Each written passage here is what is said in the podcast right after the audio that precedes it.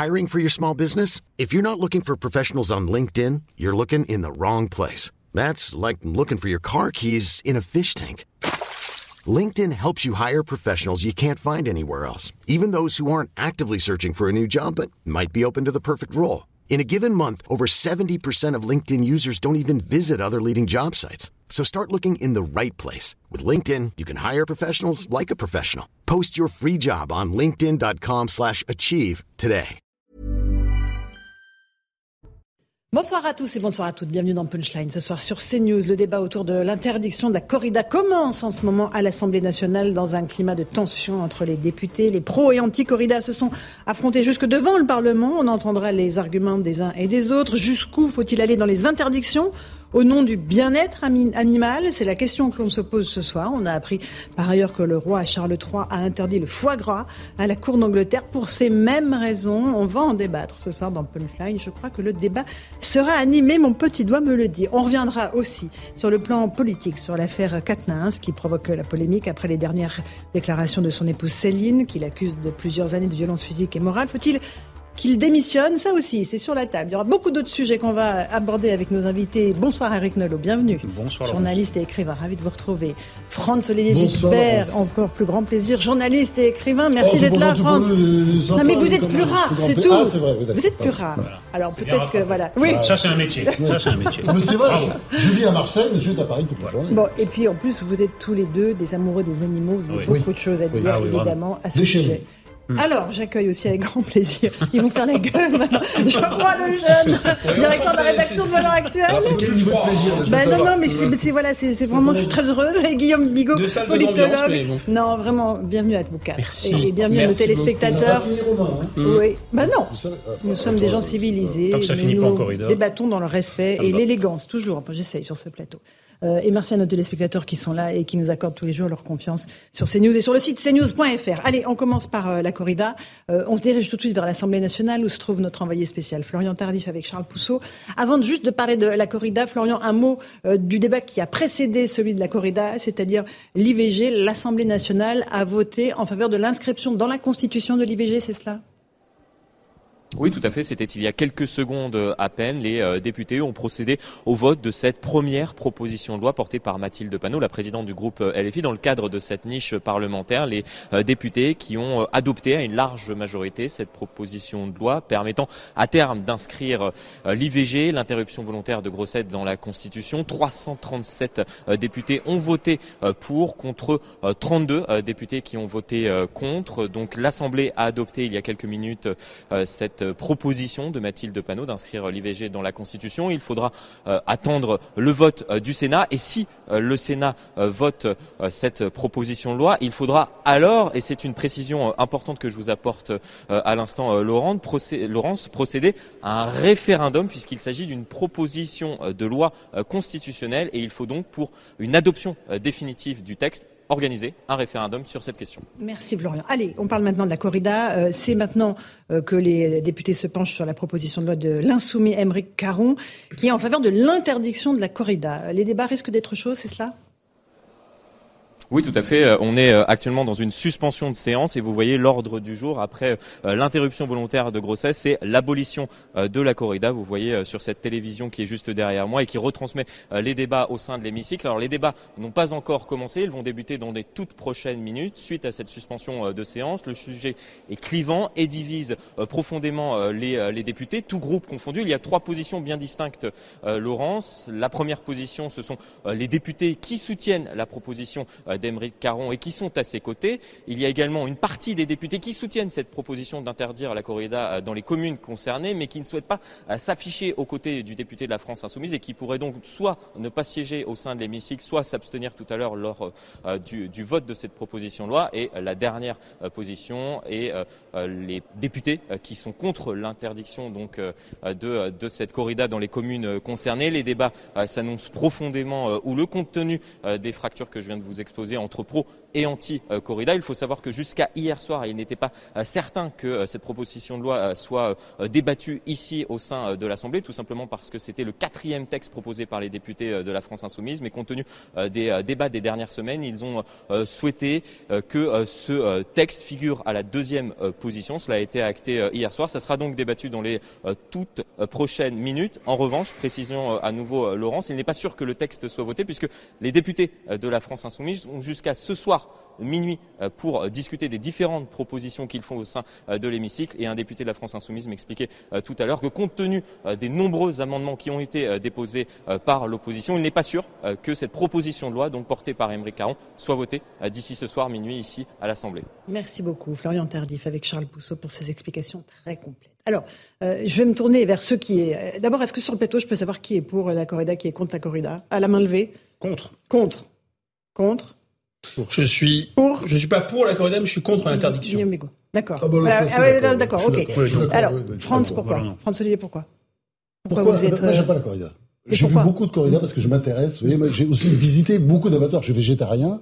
Et j'ai passé une époque, je voulais faire un livre sur les abattoiirs. Je trouve ça tellement abject. Vegan, je suis végétarien. Je suis pas, mais ça fait depuis l'âge de 17, 18 ans, peut-être 15 ans d'ailleurs, j'ai commencé à cesser de manger la viande. Peu à peu d'animaux en animaux. Finalement, je mange plus de viande aujourd'hui. Euh, il m'arrive de manger du poisson pour éviter la désocialisation, qui est le grand problème des végétariens. Mais euh, moi, je suis absolument sidéré par ce débat, par l'hypocrisie de ce débat. Alors, il y a un grand problème dans nos sociétés modernes, c'est effectivement, on peut voir la mort, on ne veut pas voir la mort, et donc on ne parle que de corrida. Moi, je veux juste vous donner des chiffres. Hein. On, va, on va essayer de parler sérieusement de cette affaire sans s'énerver. La corrida, c'est 800 taureaux qui meurent chaque année. Mhm. Euh, la viande, la viande bovine, 4 millions de bêtes qui sont tuées chaque année. Alors, je parle aussi euh, à peu près des millions également de, moutons, etc. Bon, ça fait 1 milliard 200 millions de bêtes qui sont tuées chaque année. Très souvent, depuis euh, quelques décennies, je dirais deux, trois décennies, il y a une mode qui s'est instaurée dans nos abattoirs, c'est le halal, l'abattage rituel. Mm-hmm. L'abattage rituel musulman, qui d'ailleurs, comme l'abattage rituel cachère des juifs, mm-hmm. Euh, qui est un abattoir euh, qui consiste à, tuer les bêtes sans les endormir, sans les étourdir, puisque euh, Brigitte Bardot avait obtenu de c'était sous le général de Gaulle, avec le ministre de l'Intérieur Roger Frey, que les bêtes soient toujours étourdies avant d'être abattues. Et ça a été la règle jusqu'à, disons, aux années 70, fin des années 70. Aujourd'hui, quand vous regardez les statistiques, ce sont des statistiques internes du ministère de l'Agriculture qui sont bien entendu démenties, mais il y a des études qui sont faites très peu, on essaie de camoufler, bien entendu, on met toujours la poussière sur le tapis en France, mais c'est plus de la moitié des bovins qui sont tués de manière halal. Bovins, c'est-à-dire y compris Donc, les sans étourdissement. Ouais, sans étourdissement. 60% des moutons. Bon.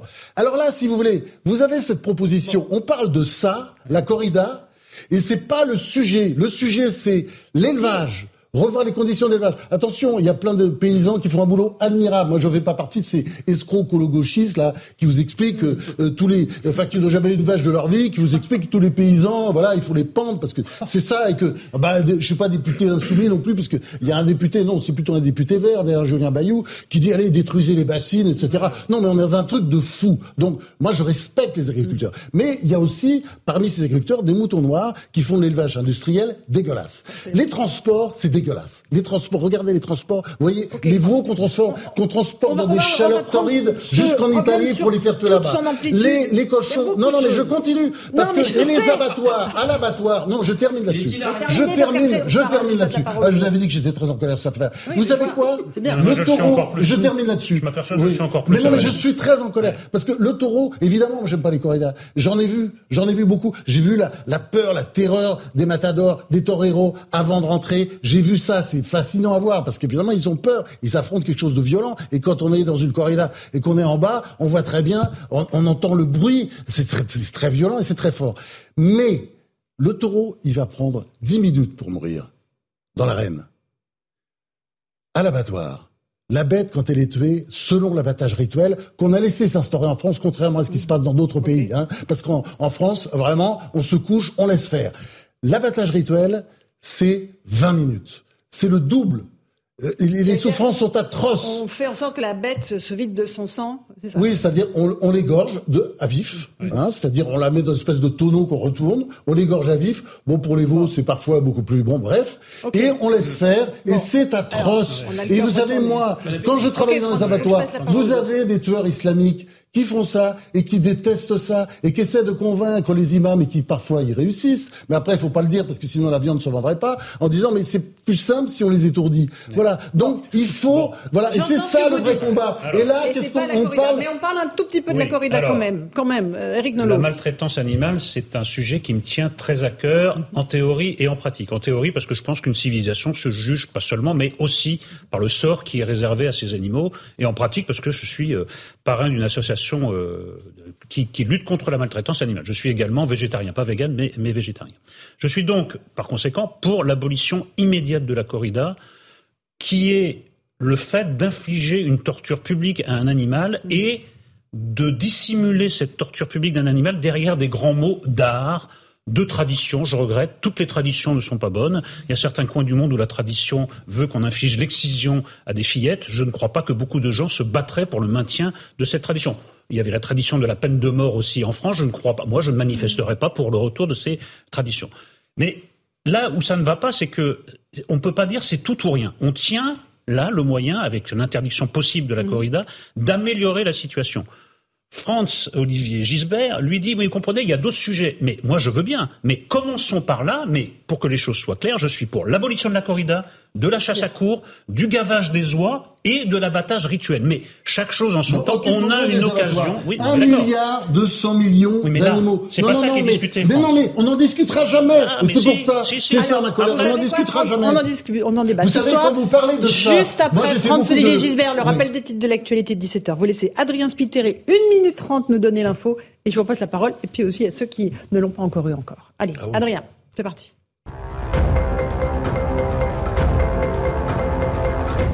L'Assemblée nationale vote pour l'inscription du droit à l'IVG dans la Constitution. 337 voix pour, 32 voix contre. La proposition de loi a été défendue par la France insoumise.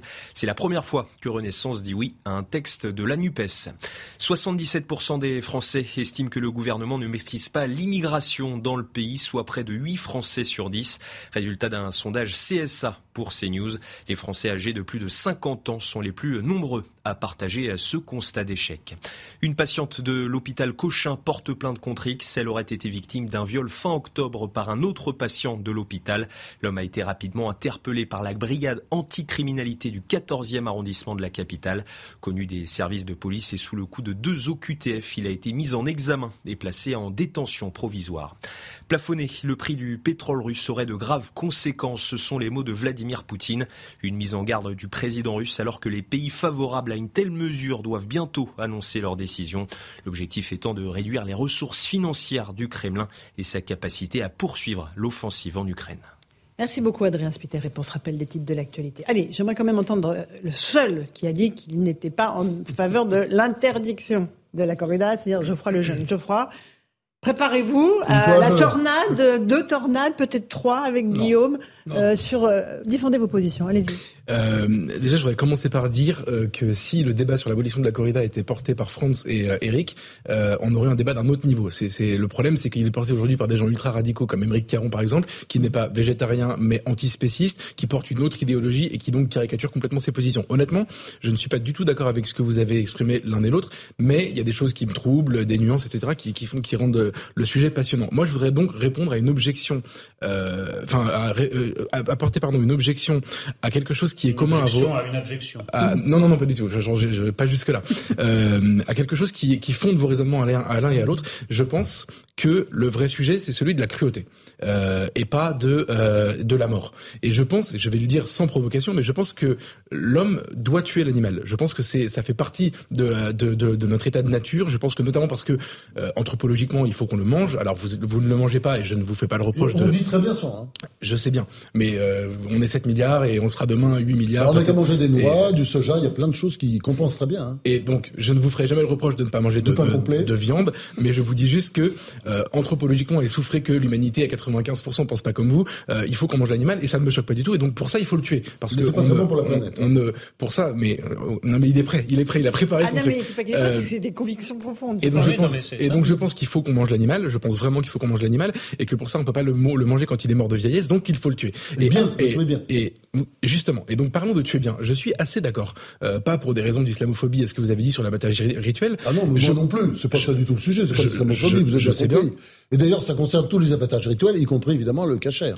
Et je pense absolument. Et je pense que euh, nous avons inventé, l'homme a inventé, la civilisation, c'est d'avoir inventé des manières de tuer l'animal. Moi, je suis pas très à l'aise avec ce que je vois quand je vois des images d'abattoirs, y compris déjà parce qu'il y a des dérives, mais même tout court, un abattage. Même, même bien, c'est pas bien. Exactement, c'est ce que j'allais dire. Mais en attendant, c'est mieux que ce qu'on faisait avant. C'est-à-dire que le, le faut Non. dire, ah, Pas avec l'abattage rituel, c'est pas vrai. non, je, je parle de. sur les, aba- les abattoirs. je- Parce je- que- là, c'est- faire un raisonnement. Mais Allez, non, laissez-le terminer. mais- laissez faire. Là, laisser écouter. Non, parce que là, Éric, raisonnement non. est basé sur, mais il faut bien manger Il faut manger l'animal. Mais là, on Non, tue non, pour le plaisir. Non, non, non, corrida, c'est un, c'est un Res- sujet à part. Respectons l'adversaire. Venant de France, c'est magnifique. Là, on, on tue pour le Non, plaisir. je vais On répondre à ça. Est-ce qu'il a s'en sortir il a arrêté de la. Laissez parler l'orateur. Je suis dans la position. Il a raison, Guillaume a raison. Je suis Je dans vais la faire position. Je vais prendre un marteau après. Et moi, je suis dans la position du, de- de- du taureau et vous êtes les, les, les toréadors, les matadors, comme on dit. Euh, non. Et donc, euh, je, je suis pas très à l'aise avec ce que je vois dans les abattoirs. C'est, c'est en gros, c'est un clou, enfin, une énorme pointe qui rentre dans la tête du, du, du bœuf, qui par ailleurs, quand on parle de, de bœuf ou de, ou de vache, bref, c'est, c'est pardon de donner des détails, mais c'est vrai que je suis pas à l'aise avec ça. Dans le cas, tête C'est la euh, L214 sur ces abattages. Bien sûr, et encore eux ne dénoncent que des, des abattoirs. vraies dérives. Alors, Franz a raison, même la norme peut être dérangeante. Maintenant, sur le cas spécifique de la corrida, ce, ce n'est pas de la cruauté, ce n'est pas le pur plaisir de voir, euh, de voir mourir un animal, pas du tout. C'est en effet une tradition qui a tendu à esthétiser la mort de l'animal. Si vous, moi j'ai écouté beaucoup les défenseurs, je suis pas, un- j'ai fait une, j'ai vu une corrida dans ma vie, je viens pourtant du sud de la France, etc.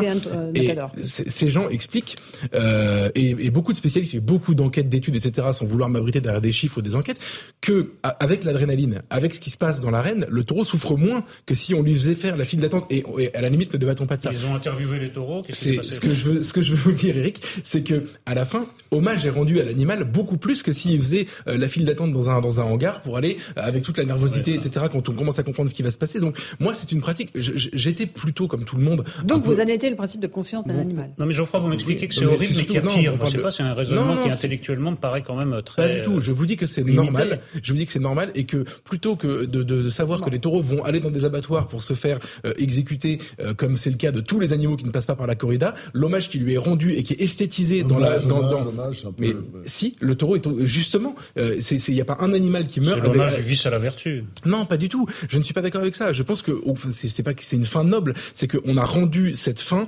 euh, esthétique, belle, et que l'hommage lui est vraiment rendu, qu'il meure ou qu'il soit gracié d'ailleurs. D'accord. Euh, allez, Guillaume Guibigo, puis on écoute un Ouais. Matador. Moi, je suis assez d'accord avec l'argument de, de Franz Olivier Gisbert sur le fait qu'il y a un problème de priorité. On va parler de Mayotte tout à l'heure. Il y a des gens qui se font couper les mains à la machette dans les rues. Aujourd'hui, en France, il y a une personne qui saigne à coups de couteau par jour.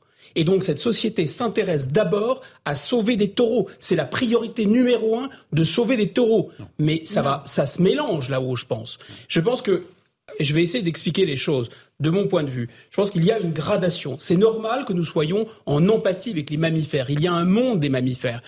On est, qu'on est des, animaux. Nous sommes des mammifères, exactement. Nous ne sommes pas que. Mais nous, Nous sommes aussi dans le des symbolique. animaux humains. Nous sommes des Exactement. animaux. Et donc les mammifères ont cette caractéristique, et je vous déconseille d'être en empathie avec un crocodile, ça va pas très bien marcher. On a cette caractéristique avec les mammifères de ressentir les émotions, les mêmes émotions que les mammifères. On sait les- L'empathie. voilà. Donc c'est normal que nous soyons sensibles à la souffrance des animaux. Par ailleurs, nous refusons d'assumer une part d'animalité en nous. Et là, l'intérêt du débat, c'est de savoir si, chronologiquement dans l'histoire, le refoulement de cette brutalité, de cette violence qui a toujours existé et qui existe en nous. Quoi qu'on dise, regardez la fascination pour les tueurs en série, etc. Donc il y a quelque chose de tartuffe là-dedans. En fait, qui fait l'ange fait la bête. C'est-à-dire que plus on essaye de refouler ça, et à mon avis, plus le niveau de violence augmente. Il y aurait probablement un lien entre les deux. Donc je viens juste sur un point, c'est que, en fait, historiquement, c'est vrai, on peut se dire, est-ce qu'on n'a pas bien fait d'abolir la torture? Bien sûr que si. Est-ce qu'on n'a pas bien fait d'abolir le spectacle de mise à mort, de la condamnation à mort en place publique? Ça a été un progrès de ne plus mettre à mort. Voilà. On pourrait se poser la question, mais Assumons notre de grâce, de, de grâce, les exécutions la véritable barbarie, c'est le spécisme. La véritable barbarie, c'est celle que partagent disons, le régime hitlérien. Parce que je rappelle qu'Adolf Hitler, c'est quelqu'un qui adorait les animaux, qui était fasciné par son petit chien, qui le caressait, etc. Et il a mis des millions de gens à mort. Et je me demande si dans cette espèce, si ce spécisme... Pas le point Godwin, si ce... plaît. Pas point Godwin. Non, mais Hitler, là, ça y est, ça Hitler est sur le... Ah, ça gêne, non, mais... ça gêne. Non, le problème, c'est... Je vais y non, mais moi, ce qui me gêne, c'est l'esquive. La première mesure prise par Adolf Hitler, vous savez ce que c'est? C'est l'interdiction des parcs et des jardins allemands aux juifs. Donc l'idée, c'est quoi? C'est qu'en fait... C'est pas le débat mais bien sûr que si. Il y a une façon d'aimer les animaux tellement et de vouloir les protéger contre la cruauté humaine qui est quand même qui porte en fait en creux une, je fréquente haine Bigot de depuis quelque temps. Je suis très très familier de sa mauvaise foi et parmi ces techniques de débat, il y a l'esquive par le pas de côté. Il parle d'autre chose. C'est tout ou rien. Là, tout d'un coup, euh, il y a Hitler qui arrive sur le tapis. Moi, je vous dis simplement, nous ah, avons une opportunité. Moi, c'est l'origine de l'écologie politique. C'est pas ma tasse de thé. J'ai des relations exécrables, exécrables avec Caron. C'est très documenté. Hein, c'est très par Émeric Caron. C'est par le député Émeric Caron. C'est très documenté. Il y a des archives des télévisuels qui sont très bien faites. Mais il m'arrive d'être d'accord avec lui sur certains bah points. il faisait un peu froid ce matin. Je pense que euh, Caron trouvait qu'il faisait un peu frisqué le matin. Moi aussi, je trouvais qu'il fait un peu frisqué ce matin. Là, on tient une occasion. On peut ouvrir d'autres dossiers et je vous dis que les autres dossiers sont à égalité. Mais si à chaque fois qu'on discute de quelque chose, vous me dites il y a quelque chose de plus grave. Souvenez-vous Samuel Paty ou souvenez-vous qu'il y a eu un attentat. on n'avancera jamais. On a l'occasion d'abolir des actes de barbarie qui sont commis en France au XXIe siècle. Sur des taureaux, pas sur, des êtres humains taureau. La barbarie commence par là. La barbarie commence par là. Et je vais vous dire, puisque vous êtes la barbarie, c'est d'abord s'intéresser aux êtres humains. J'irai jusqu'au bout de mon raisonnement et j'irai aussi jusqu'au point Godwin comme vous. Parmi les gens qui, après la Seconde Guerre mondiale, ont été les militants les plus acharnés de la protection des animaux, il y avait très souvent des survivants de la Shoah. Tout simplement parce que lui, eux aussi, ils faisaient une relation entre ce qui, qui, avait été infligé à lui et, surtout les et ce qui avait été infligé, oui, absolument, dans les abattoirs aux animaux. donc, c'est vrai, c'est vrai. Donc, votre argument se retourne contre lui. En fait, c'est quelque chose de global. Je ne dis pas, je ne suis pas un, spéciste, je ne dis pas que l'animal est l'équivalent de ah. l'homme. Je dis simplement. Mais eux, ces gens-là le disent. Je dis simplement que ce spectacle est absolument intolérable et que des gens qui se réunissent pour voir assister à la souffrance d'un animal en appelant ça de l'art, en appelant ça une tradition. Je trouve ça insupportable et je pense que cette tradition, si elle n'est pas interdite aujourd'hui, je, voulais répondre, mais, mourra d'elle-même. D'accord. Je, suis d'accord, évidemment. Euh, Eric a dû lire le magnifique article de Michel, Michel Onfray, remarquable. pas lu, mais... Formidable sur le... Est-ce que je peux citer deux, phrases de Michel Onfray Ce qui se joue dans la défense de ce spectacle donné de la souffrance, celui de l'assassinat d'un animal, c'est ce qui se trouve au cœur de l'œuvre de l'auteur des 120 journées de Sodome, le sadisme. Oui, alors, bon, moi j'approuve tout ça. Mais je veux revenir sur ce que dit Guillaume Bigot et qui, et qui, et qui, à mon avis, il parle d'or quand il dit ça. C'est-à-dire que là, on s'en prend je suis désolé, à quelque chose qui, parce que dans, on vit dans une société qui veut plus voir la mort. Les vieux, euh, on les laisse plus à la maison pour mourir, on les envoie euh, en soins palliatifs ou à l'EHPAD et qu'on n'en parle plus. Et puis, ce spectacle-là, ça horrifie. Et pendant ce temps-là, on mange notre viande. Moi, je veux dire, une viande qui a été tuée dans des conditions euh, souvent abominables, et on la mange en critiquant la corrida. Non, non, mais attends, moi je pense, euh, il faut, faut remettre, il faut remettre je suis désolé de parler comme ça, il faut remettre l'église au centre du village. Et le vrai sujet, c'est le rapport qu'on a aux animaux mmh. et réfléchir à tout ça. Et d'ailleurs, c'est tout à fait typique. En ce moment, on vit des heures extrêmement graves. Il y a la guerre tout autour de nous, parce que il y a la Russie, euh, il y a la Turquie aussi qui est en train de faire des folies euh, euh, avant d'attaquer, je sais pas quoi, peut-être demain la Grèce, pendant qu'il y ait Erdogan est capable de tout. Et là, ils sont à l'Assemblée nationale, en danser sur un volcan, et ils parlent, ils parlent d'un truc qui les choque à la télé. Est-ce que demain, tu préfères te réveiller dans une France où la corrida sera abolie ou dans une France où elle ne sera pas abolie? Je te pose cette question. Qu'est-ce que tu préfères demain matin en te réveillant? Dans quelle France veux-tu te réveiller? Ça n'empêchera pas Erdogan, ça n'empêchera pas Poutine. vu mes convictions, moi j'ai écrit un bouquin sur, euh, j'ai écrit des, bouquins sur la, la, la, cause animale. Donc, bah, évidemment, moi je, je, je suis, je suis pour, évidemment, je suis pour l'abolition. Mais c'est, si tu veux, tu sens, c'est tout ça est tellement hypocrite, c'est tellement de la com. Ah, mais on est, mais la, la France insoumise fait de la com, comme Macron, oui, il, il, accuse de faire de la com. Ils font de la com, c'est de la com, c'est de la com. On n'est pas sur le fond du sujet. Je suis désolé. Alors on va écouter un matador parce que lui, je pense qu'il est dans le fond du sujet. Il hum. va défendre ses intérêts. Écoutez-le, interrogé par nos envoyés spéciaux. C'était important et essentiel même pour les toreros d'être présents le jour du vote devant l'Assemblée, ou en tout cas proche de l'Assemblée, à la fois de se sentir euh, unis et puis de sentir qu'une euh, partie de notre avenir pourrait se jouer. Et donc il fallait qu'on soit présent là où ça se joue. C'est un peu comme une corrida, faut être à l'heure, au passéo et au bon endroit. Les critiques semblent toujours fondées lorsqu'on refuse l'exploitation animale. Et forcément, à partir de ce constat, bah, travailler avec des animaux, c'est pas toujours acceptable. En l'occurrence, quand on consomme de la viande et qu'on aime la culture sud et le bien vivre et, qu'on comprend qui nous sommes, d'où nous venons et pourquoi nous réalisons euh, ce que ce que ce qu'est la corrida et, et la tauromachie en règle générale, j'avoue que je suis curieux de comprendre comment les gens ne peuvent pas aimer et découvrir ce qu'est la tauromachie réellement et profondément. Voilà, voilà pour ce matador, euh, Guillaume Bigot, qu'est-ce que vous lui répondez? Je pense que, je, et aussi le texte de Michel Onfray, qui est très, comme d'habitude, très intelligent et très bien troussé, le, cœur de la corrida, c'est pas le sadisme. Le cœur de la corrida, ça vient de la Crète, il le rappelle d'ailleurs mhm. Michel Onfray dans son, son texte. À l'origine, chez les Crétois, c'était une femme et c'était la, le symbole. Non, qui n'était pas sacrifiée. C'est une femme qui était... pratiquait aussi des sacrifices humains. La oui, mais pas, pas, dans ce cadre-là. Euh, dans le cadre de, de la de l'ancêtre de la tauromachie, c'était une femme qui était à la place du torero, mmh. et ça symbolisait la vulnérabilité humaine et la vulnérabilité de la civilisation face à la brutalité et à la sauvagerie de la nature. et lorsqu'on a assisté à une corrida, et je conseille à tout le monde de, de, de s'intéresser au sujet avant d'avoir un avis tranché, on entend, même quand on est très loin, on entend le souffle du taureau. C'est une demi-tonne de muscles et de testostérone. Et je peux vous assurer que le gars qui est devant, c'est une allumette. Il a peur il a d'abord il a il a peur, il surmonte sa peur et en fait c'est peut-être un des derniers endroits où on valorise où on célèbre le courage physique. Moi ce qui me fait peur, moi je suis assez en fait, je vais vous dire, le fond de ma pensée, c'est qu'en assistant à cette corrida, j'étais un peu écœuré par tout ce sang répandu. Parce ah, que une fois, deux fois, trois fois, ça fait un peu beaucoup, il y a quelque chose d'écœurant. C'est pas ma culture, mais je ne vais pas interdire ça, c'est peut-être les, des derniers endroits où les gens, où on teste la courage, et à mon avis, le courage physique, le courage tout court, c'est la première... vous êtes à fond. Non, non, mais c'est parce que moi, on est dans une société de bisounours. Je, je, je, suis d'accord avec ce qui vient d'être dit. La peur des, euh, moi, je vis dans le sud. Tu es un moustique. Je vis dans le sud. Et quand, je, je peux pas supporter l'idée, euh, enfin, j'entends dire tout le temps, euh, c'est une tradition, on peut la supprimer. Mais non, je vois des amis très proches qui m'envoient des mails, des textos en ce moment, qui sont absolument vent debout. Il y a une vraie culture autour d'Arles, la, la, culture camarguaise. Il y a une vraie culture aussi autour de Pamplonne. Et, et c'est pas, on peut pas dire, on peut pas dire c'est pas une tradition, ça n'existe pas. Ça mérite un peu une discussion. Et moi, j'aurais préféré que sur cette affaire de la corrida, on règle le problème de notre rapport à la bête. La bête à viande, là c'est une bête pour jouer, et c'est pas bien de jouer avec les animaux comme ça, mais euh, euh, ça aurait été plus intéressant et certainement plus productif, parce que là c'est trop facile, et après on va se donner bonne conscience. Et pourquoi pas faire évoluer cette tradition d'ailleurs? Pourquoi? Pourquoi Parce que l'intérêt de la corrida, je répète, c'est bah, le courage. Euh, c'est le courage physique du type qui se met en danger et qui va effectivement surmonter sa peur. Bah, les corridas au Portugal, il y a des corridas au Portugal, le, taureau, il meurt pas à la fin, on n'est pas obligé de le tuer à la fin. Vous voyez, donc, Exactement. non, non, mais il y a tout, on peut penser On va venir vous expliquer qu'on a touché à la tradition, c'est pas comme ça, ça fait. Non, mais moi, l'argument de la tradition. vous, vous êtes pour l'abolition complète. Ben, je suis pour l'abolition. Moi, je suis pour l'abolition de, de, ces actes de sadisme. Je vois pas qui pourrait être en faveur du sadisme. je ne comprends pas. Personne je ne défend pas. Le sadisme en place publique. Je, ne comprends pas. Rétablissons les sacrifices humains, rétablissons toutes les traditions du passé. Non, Eric, alors,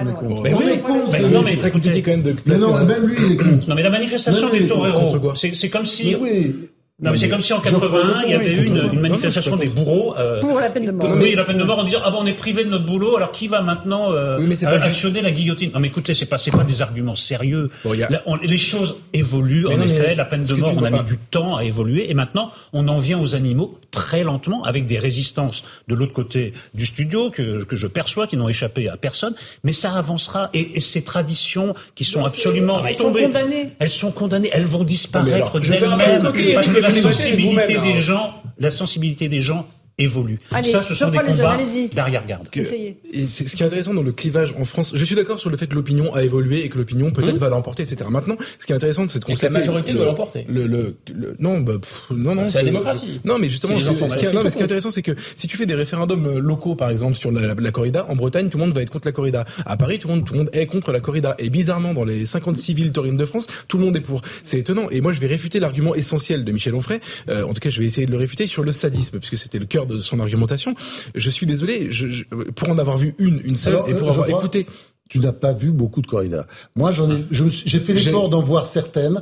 Alors c'est vrai que j'ai vu le spectacle tel qu'il est défini par les amateurs de corrida à Grenade, silence de mort, beaucoup d'attention, de respect pour l'animal. À Grenade, je me souviens de, nuit. Non, non, bien sûr, bien sûr, bien sûr. Mais attends, je suis pas, je fais pas l'éloge à la corrida quand je dis ça, mais bon, un spectacle, je peux comprendre la fascination de certains, même si ça ne me fascinait pas. En revanche, j'ai vu des corridas à Arles, mais c'est abject ce qu'on entend ce qu'on entend, enfin, c'est c'est le jeu du cirque. Les gens se marrent, la vulgarité, les interjections répugnantes, je, je, au, non, moment de la mise à mort, notamment. c'est ça que vous voulez. Je, bah... coupe pas la parole à François Olivier Gisbert comme ça, attention.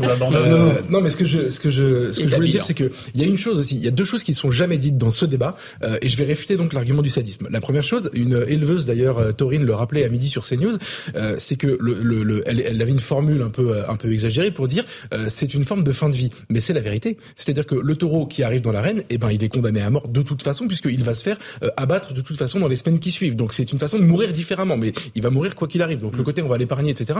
On peut aussi le laisser mourir de vieillesse, mais on le mangera jamais. Donc et moi je rappelle cet argument, on ne tue pas l'animal par cruauté, mais parce qu'on en a besoin. Ça c'est la première chose. La deuxième chose, sur sophisme, ah non mais pas du tout. Alors je veux bien être accusé de sophisme, mais l'adversaire marque un point quand même. et, la dernière chose sur le, parce que de toute façon il va mourir. Sur le bah non mais oui, bah, c'est le cœur de l'argumentation, c'est le rapport de c'est notre rapport à l'animal. Je suis d'accord avec Guillaume sur le fait qu'on a une empathie avec les mammifères. Par ailleurs, on les tue aussi pour manger. Je pense, je trouve ça normal. Mais bon, pas de la même manière. on, les... tourne en rond. Mais bah... vous, vous, les tombez après les avoir, vous les tuez après les avoir torturés. C'est pas la même chose. C'est pas une torture. C'est pas deux morts équivalents. C'est essentiel. Non, mais vous essentiel. dans les abattoirs. On va faire. On peut plus visiter les abattoirs maintenant. J'ai juste Il faut aller dans les abattoirs et il verra que c'est ça vaut largement. terminer juste son raisonnement en une phrase. C'est une phrase pour terminer ça sur le sadisme. C'est que à la fameuse corrida à laquelle j'ai assisté, je me suis renseigné depuis, c'est le cas à chaque fois, et personne ne le dit jamais. Le euh, matador qui tue euh, son taureau en 50 euh, coups d'épée mal donnés, qui où on voit le taureau à la fin qui, qui tressaute, qui tressaille, qui souffre, qu'on entend qu'on entend râler, etc. Qui vomit ce, Et Eric, je suis d'accord. Ce, ce, ce matador-là se fait huer par la foule.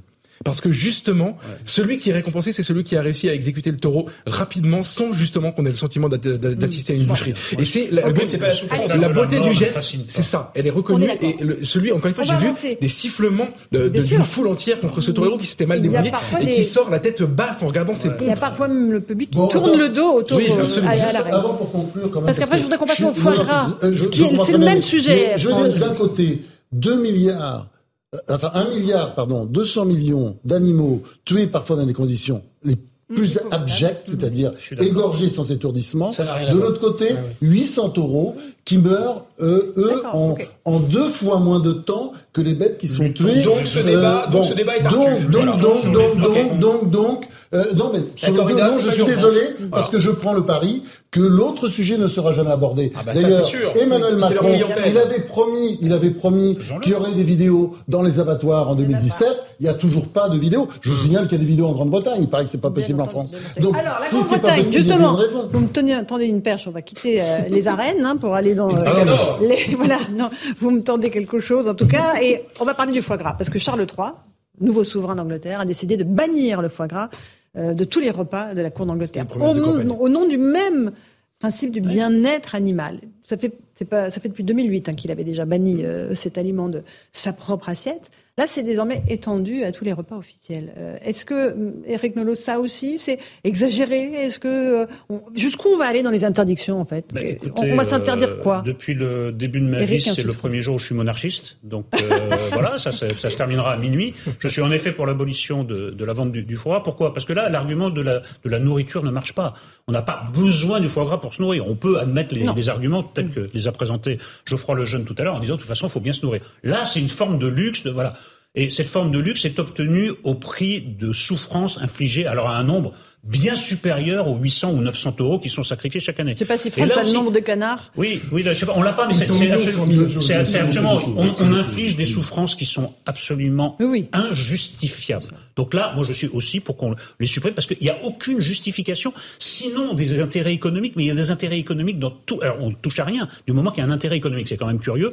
Et en effet, il y a aussi euh, l'argument qui, qui pour moi n'est pas recevable de la tradition locale. Il ne s'agit pas de tout interdire. Il s'agit d'interdire les. C'est une partie de la tradition culinaire française, on est d'accord. Il y a énormément. Notre gastronomie. Euh, je, je, je comprends bien, mais moi je on est, je, on est au cœur des traditions. Mais bien sûr, mais simplement quel est le prix de ces traditions? On dirait que tradition, c'est une sorte de laisser-passer. Ça appartient à la tradition, ce n'est pas discutable. Il y a des traditions. Alors, euh, il, y a, il, y a, des traditions qui sont discutables. La poule au pot, on interdit. Jusqu'où on va? Non, mais jusqu'où on va? Là, là, c'est. Je, je trouve que dans le cas de la corrida et dans le cas du foie gras, il y a une douleur excessive et intolérable infligée à l'animal. Je ne dis pas ça à tous les sujets. Alors, François Olivier, Guillaume, je suis vraiment d'accord. Je mène les mêmes combats. J'écris l'animal est une personne. J'ai fait tout le temps des tas de conférences pour la cause animale. Je me suis très mobilisé sur la cause. Mais je suis pas mmh. d'accord. Pourquoi? Parce que c'est vrai, et là on voit le côté bisounours, démago de Charles III. Oui, mièvre, etc. Pourquoi? Parce qu'effectivement, le foie gras, moi je, je, je, mange pas de foie gras. Mais évidemment, bien entendu, quand on est végétarien, on mange pas de foie gras et on sait la souffrance qu'il y a derrière. Mais est-ce qu'on peut parler de la souffrance du veau qui est élevé dans des petites cages où il ne peut même pas se retourner. Hein? Il a juste son petit truc devant, il boit, il bouffe, il ne peut pas se retourner. Il ne voit rien, rien. Est-ce qu'on peut parler de la souffrance du porc Du porc qu'on fait, on, on, essaie de l'accélérer le plus possible, et à la fin, il a un tout petit espace pour vivre au milieu des cochons. Quand on voit, quand, quand on voit un élevage industriel de cochons, ce ne sont pas tous les cochons. Je suis bien d'accord. Et il y a des bons, il y a des bons éleveurs, il y a des bons paysans qui respectent et qui aiment leurs animaux. Mais vous savez très bien que dans ces espèces d'usines, ils sont les uns contre les autres. Ça, aucun problème. Eric l'accepte. Et c'est ça, que je supporte pas. Ben oui, il accepte. Mais bien foie gras, France. Alors, le foie gras, on n'interdit pas Parce que je dis qu'il faut une, vraiment euh, reprendre tout à zéro, repenser notre rapport à l'animal, voter des lois, peut-être faire évoluer les choses lentement, mais bon, et c'est vrai que le foie gras, il y a une tradition. Je respecte cette tradition. En même temps, c'est vrai que je suis a priori contre le foie gras, bien sûr. mais je pense aussi, je, comme tout le monde, c'est-à-dire, je pense qu'il faut quand même respecter les gens. C'est-à-dire, il y a un côté, une, on a une société qui interdit, qui interdit tout, qui interdit. Mieux que vous tous, voilà. on va Donc, on peut peut-être après, avant,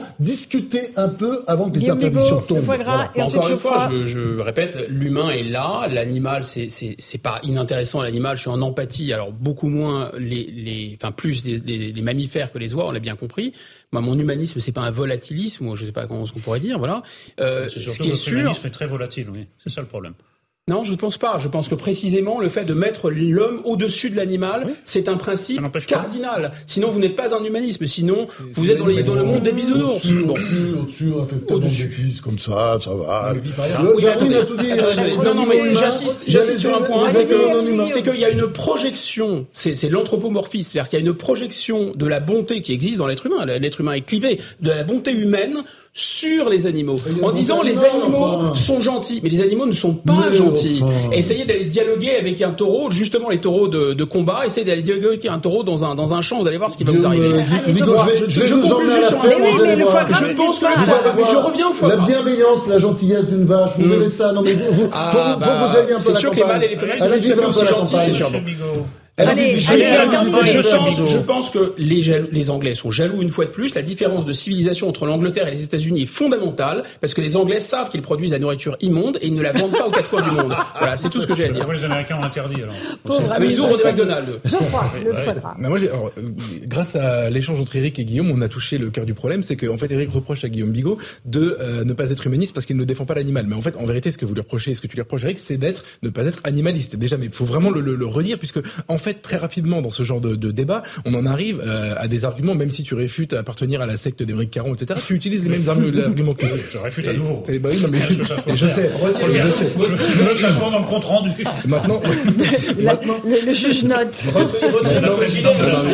Objection et, je le sais très bien. Allez-y, Geoffroy. Non, mais je, je pardon, j'ai pas fait. Eric me disait tout à l'heure, est-ce que tu as interrogé beaucoup de taureaux? Non, j'ai pas non plus interrogé beaucoup de canards. En revanche, je réfute l'argument de la souffrance animale dans le cas du foie gras. Je vais, je, je, je, je le réfute.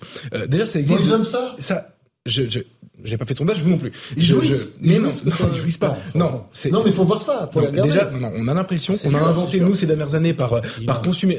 On a on a l'impression qu'on a inventé nous par consumérisme et, par jouissance justement euh, un système horrible consistant à, à, à, torturer des canards pour manger quelque chose que tout le monde trouve bon. Non, mais alors on l'a inventé il y a quelques années. Non, non, j'ai pas terminé. Pardon. Oui, mais là c'est la pause. Il y a 2000 ans. Non, non, ça existe depuis l'Égypte. Gardez, ah, non, non, promis, vous le gardez.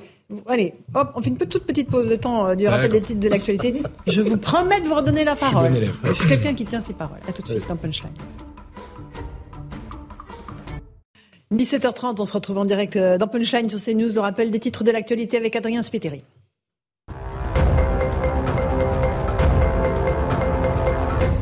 Gérald Darmanin était à la gare de l'Est ce matin. Le ministre de l'Intérieur a annoncé le doublement du nombre de policiers dans les transports français. Le gouvernement veut renforcer la sécurité avant la Coupe du Monde de rugby 2023 et les Jeux Olympiques de Paris 2024. Nouveau rebond de l'épidémie de Covid-19. Près de 35 000 nouvelles infections sont recensées en moyenne chaque jour. Les admissions en soins critiques ont augmenté de plus de 20% par rapport à la semaine dernière. En plus du Covid-19, les hôpitaux font face à une épidémie de bronchiolite. Et justement, en Chine, 6 millions de personnes sont confinées à Zhengzhou, conséquence d'une flambée du nombre de cas de Covid-19 dans cette ville du centre de la Chine.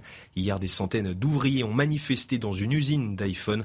Quelques heures plus tard, les autorités ont ordonné une grande campagne de dépistage, puis un confinement. Voilà, on se retrouve, il est 17h31 dans Punchline sur CNews avec Eric Nolot, François-Olivier Gisbert, Guillaume Bigot et Geoffroy Lejeune que j'ai coupé en plein vol, comme un canard avec son les ailes, parce qu'on parlait du foie gras. Et après, on, terminera sur cette question des, abattages euh, d'animaux et du bien-être animal.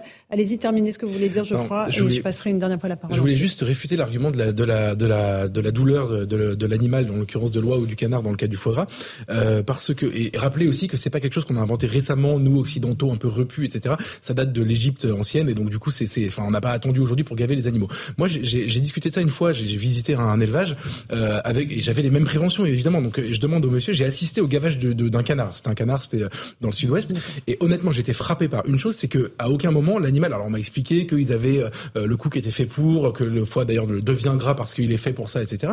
Et surtout l'animal, non mais ne moufte pas. C'est il n'y a pas de pour le coup donc il y a des corridas évidemment. Dans la gueule, il a du mal à gueuler. Alors mais non mais attendez, je vais vous expliquer pourquoi. C'est ça le cœur du sujet. On vous avait un peu abordé tout à l'heure, c'est que euh, il a en effet un, un, un, tuyau, et, euh, et il est euh, il est gavé, etc. L'animal ne fait rien, mais il m'a expliqué à ce moment-là cet éleveur et je pense qu'il avait fondamentalement raison. Lui, il avait quelques canards et il faisait son foie gras qu'il vendait dans le coin, etc. Qu'il parfois il est exposé à Paris. Bon, voilà. Euh, et le vrai problème, ce sont les élevages et c'est comme dans la dans la l'industrie où là pour le coup c'est beaucoup moins Avec la machine dans les pays de l'Est, en Moldavie, etc. En République Tchèque où là pour le coup il y a la machine, les canards sont pas du tout respectés, le foie gras est dégueulasse, il est importé chez nous et en fait la vérité c'est que le vrai sujet, on a voulu faire croire à euh, parce que c'était le sens de la mondialisation, etc.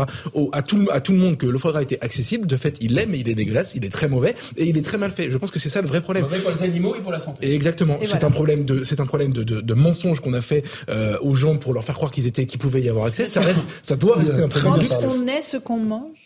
Oui. Oui, oui, je pense, oui, bien sûr. Moi, je crois que c'est une très belle phrase, c'est une phrase philosophique euh, par excellence.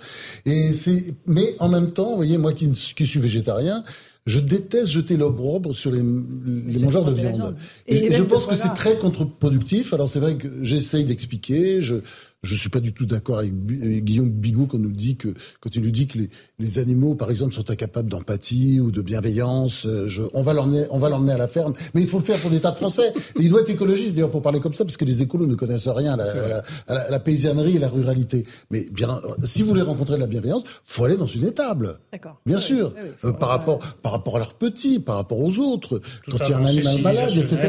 Regardez. J'ai manqué de. J'ai dit que les, mammifères partageaient avec nous les émotions, donc y compris la bienveillance sur l'abattage rituel. Vous dites que c'est l'éléphant dans la pièce que personne ne veut le voir en vérité, c'est ça? Oui, et, c'est assez honteux si on compare à ce qui se passe à l'étranger. C'est-à-dire que nous, on laisse faire au maximum. Ça va très loin d'ailleurs, parce que toute cette espèce d'aveuglement est d'ailleurs consolidé par une décision du Conseil d'État qui dit que ah non, mais on n'a pas le droit de voir. On n'a pas le droit de voir. On peut voir l'origine d'un animal, euh, de la carcasse quand il, il, est sous forme de carcasse. En revanche, on ne doit pas savoir comment il a été abattu parce que sinon, ce serait stigmatisé ou ostratisé. Mais est-ce que c'est ostracisé? Mais est-ce que c'est une justice ça? Non, mais c'est vraiment, c'est l'aveuglement Total. Et ça, c'est un vrai sujet. Et je ne suis pas sûr que la France insoumise s'en occupe jamais parce que parce que ça risque de gêner certains électeurs. Pas tous, parce que je vous assure, je le répète, quand on visite comme moi les abattoirs, je, comme je l'ai fait dans le passé, il y a beaucoup de tueurs, même islamiques, qui vous disent ah non non non mais ça c'est la corrida aujourd'hui, l'abattage rituel demain. On n'en peut plus. Il faut très soumise. Hein, Visiblement, la France insoumise a décidé de retirer le texte sur la corrida, étant donné qu'il y avait 500 amendements à étudier et qui avait donc euh, pas le temps. Émeric Caron a donc euh, décidé de retirer ce texte dans une atmosphère très tendue. On essaiera d'avoir des images tout à l'heure. Voilà, on a gagné. L'occasion perdue. Mais peut-être que ça reviendra sur le devant de la scène Enfin, c'est un héros quand même, c'est un grand homme, c'est quelqu'un qui a vraiment servi l'humanité. Allez, allez, allez. Ne parlons pas de. Il y a des justes combats qui sont, parfois portés par des personnes douteuses. Oui, c'est vrai. Derrière ce que vous dites, il y a un sujet intéressant parce que euh, je ne sais pas s'il a retiré son texte pour en mettre un autre à la place, puisque la France Insoumise avait la possibilité de, de mettre deux, sujets, euh, de mettre deux sujets, et ils en avaient quatre à proposer. Euh, un que j'ai oublié, qui était un texte social, je crois que c'est sur le pouvoir d'achat. Un autre sur sur, sur, sur, les salaires. Merci beaucoup. absolument. Le, donc le, le SMIC. Ils avaient aussi la possibilité de mettre un texte sur euh, en gros, euh, le, comment dire, enfin, la facilité, la facilité que Emmanuel Macron, à l'époque ministre de l'économie, avait faite à Uber pour qu'il s'installe en France. Donc c'est l'ubérisation mhm. de notre modèle. Donc deux textes sociaux et l'IVG qui a été euh, voté et la corrida. C'est intéressant de constater qu'au-delà de tout le mal que je peux penser et dire parfois de la France insoumise, y compris sur ce plateau, ils ont choisi au moment où ils avaient le choix entre le sociétal et le social, le sociétal. Ce qui est très intéressant parce qu'ils mhm. se présentent en effet en permanence comme faire de la politique l'air du peuple, etc. Vous avez un air de noyer le poisson. Noyer le poisson, c'est de la maltraitance animale aussi. Vous avez, vous avez un air de noyer le poisson qui est formidablement il n'y aura pas de vote sur la corrida. Et vous, de toute façon, diviser énormément les politiques à l'intérieur des partis.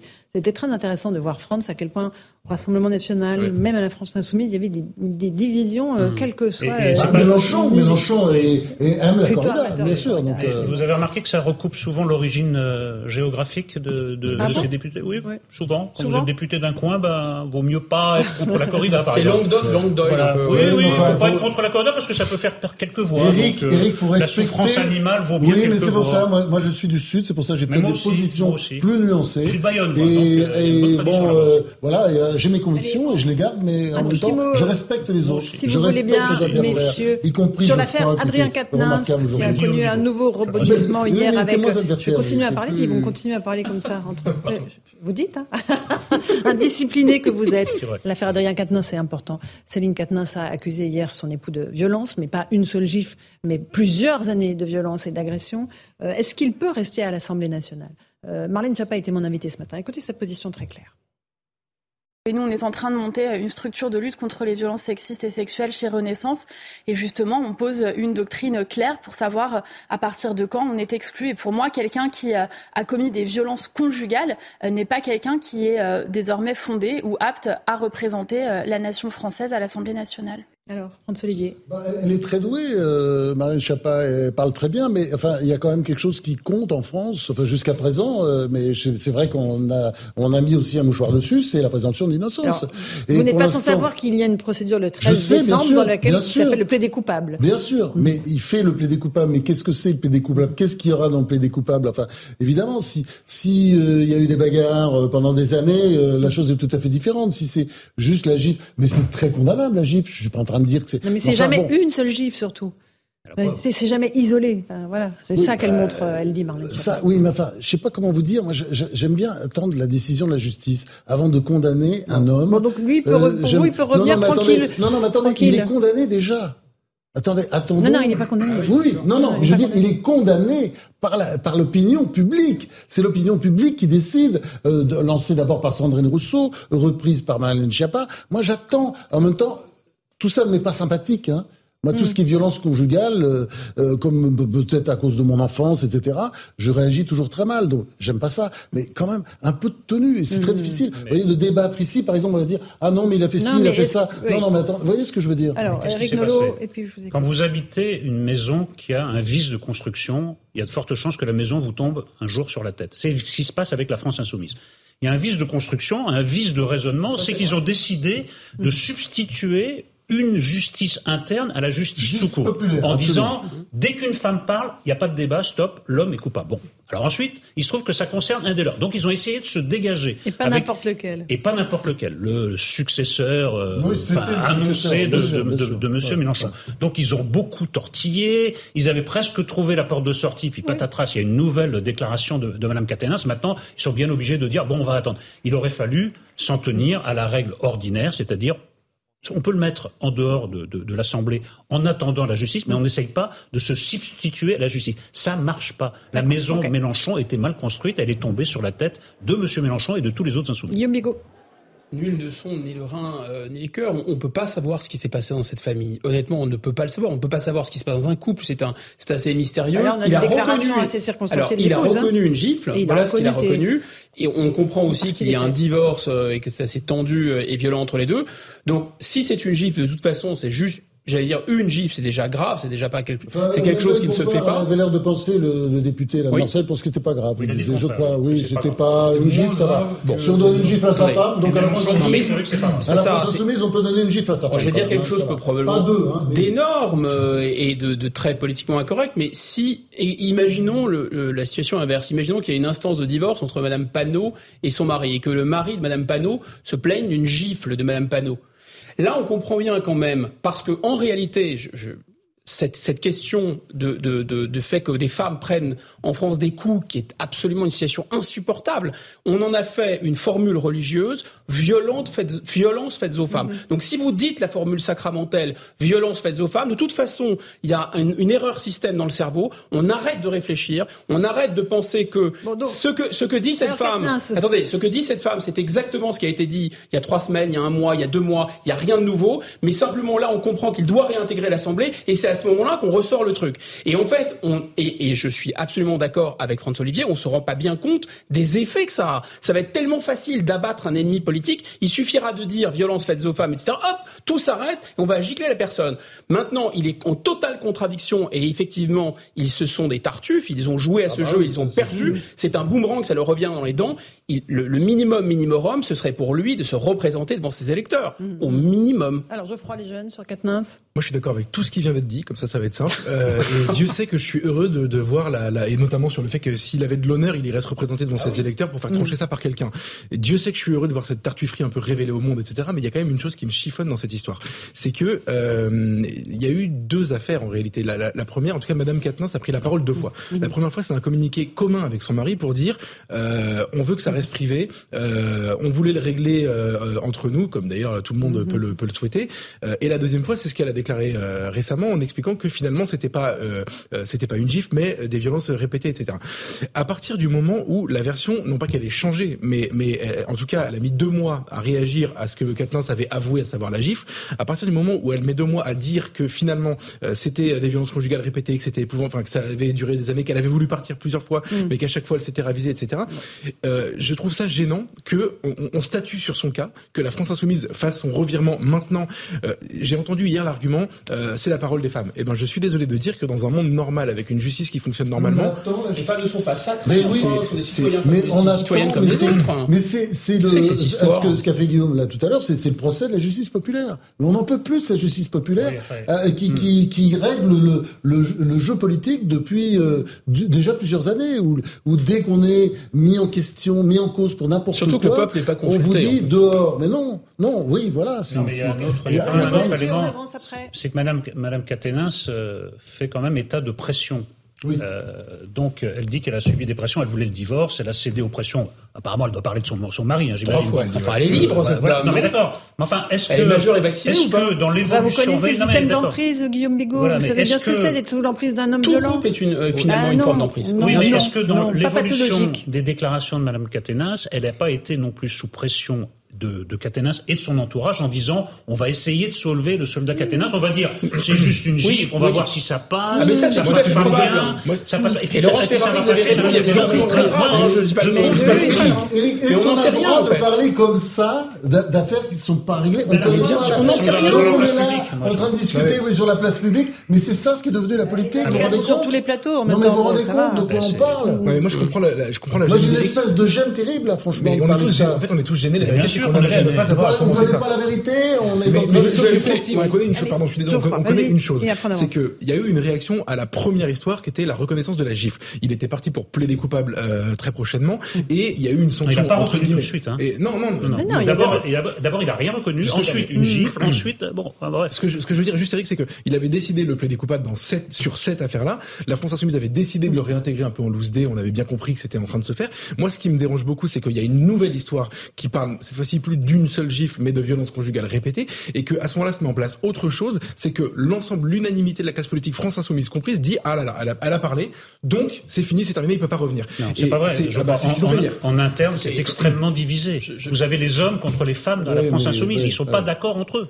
Là, ce sont les femmes de la France insoumise qui ont obtenu que Caténin soit mis à l'écart. Mais à- en interne, ils essayaient eh, encore de sauver le soldat C'est vieux Caténin. comme Sur le la qui n'est pas, euh. Un point qui me paraît pas tout à fait de détail, c'est que on est le 24 novembre, cette affaire Katnins est au cœur de l'actualité. Il y a une femme qui a été violée dans un hôpital. Exactement, on va en parler tout à l'heure. Donc, l'affaire de la gifle de Céline, ça devient l'affaire d'État. Les femmes se font violer dans nos hôpitaux. Ça Non, on passe va en crème. Ça, parce que c'est un parlé, OQTF. ça, Et donc, ces gens-là, ces tartuffes totaux, n'en parlent pas. Il y a 60 000 excisions en matière de violences faites aux femmes. Ça vous parle, l'excision J'en parlais tout à 60 000 l'heure. sur notre territoire. C'est à vomir. Voilà, Je ne dis pas qu'il n'y a pas des problèmes de violence conjugale. Il y en a sans doute. C'est à un juge de trancher ça. Oui, alors, Alors. Euh, terminé pour ce d'accord. sujet. On va Oui. écouter Gérald Darmanin parce que tout à l'heure, ça vous a fait réagir quand il parlait de sécurité, notamment euh, dans le cadre des futures manifestations sportives qui auront lieu, fait JO, rire. Coupe du Monde de rugby. Ah, ça vous a fait rire? Ah bah, On va l'écouter, on va écouter Gérald Darmanin, notamment sur la le plan zéro délinquance dans les transports. Il est très doué, mais j'aimerais pas être à sa place. Allez, on l'écoute Ah et puis on- je vous passe la parole. Gérald Darmanin. J'ai demandé à chacun des préfets de travailler un plan zéro délinquance pendant la Coupe du Monde de rugby et pendant les Jeux Olympiques, comment on installe de nouvelles caméras de vidéoprotection, de combien effectifs on a besoin, quel urbanisme on doit changer, comment on doit intervenir euh, davantage avec les partenaires ici, la RATP, la SNCF, pour évidemment lutter contre toute forme de délinquance. Pendant longtemps, l'État s'est concentré sur la lutte contre les attentats terroristes, puisque notre pays a été particulièrement touché.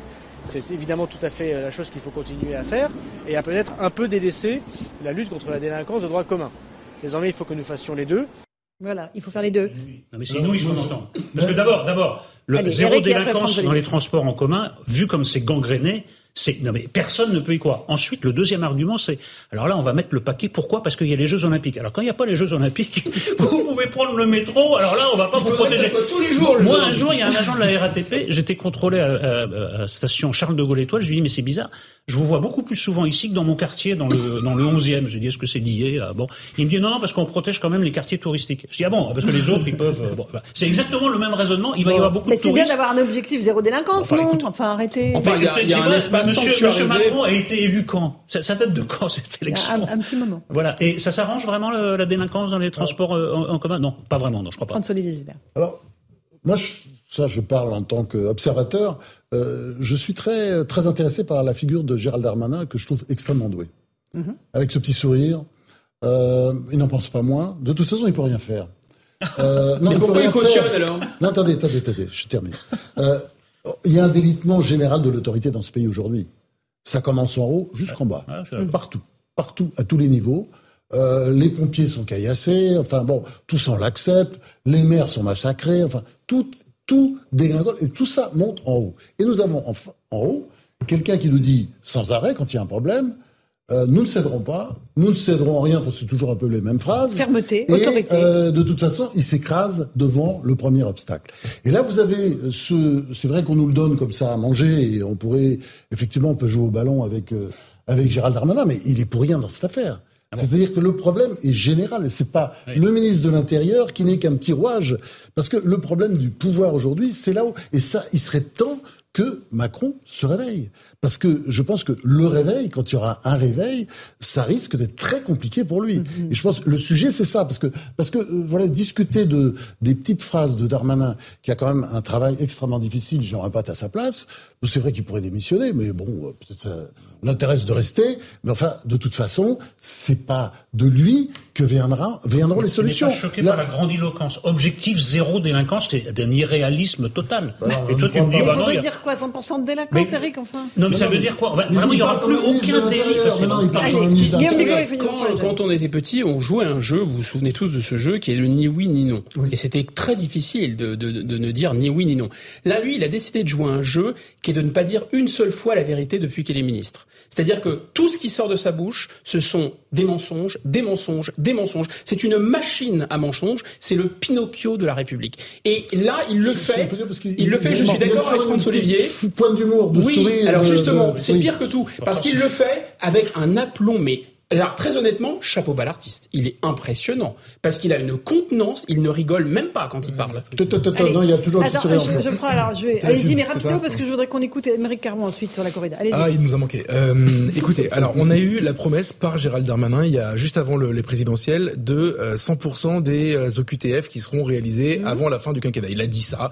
Ça n'a pas été respecté. On a eu, au moment du Stade de France, on voyait des images, on avait les images sous les yeux, on n'est pas complètement fou.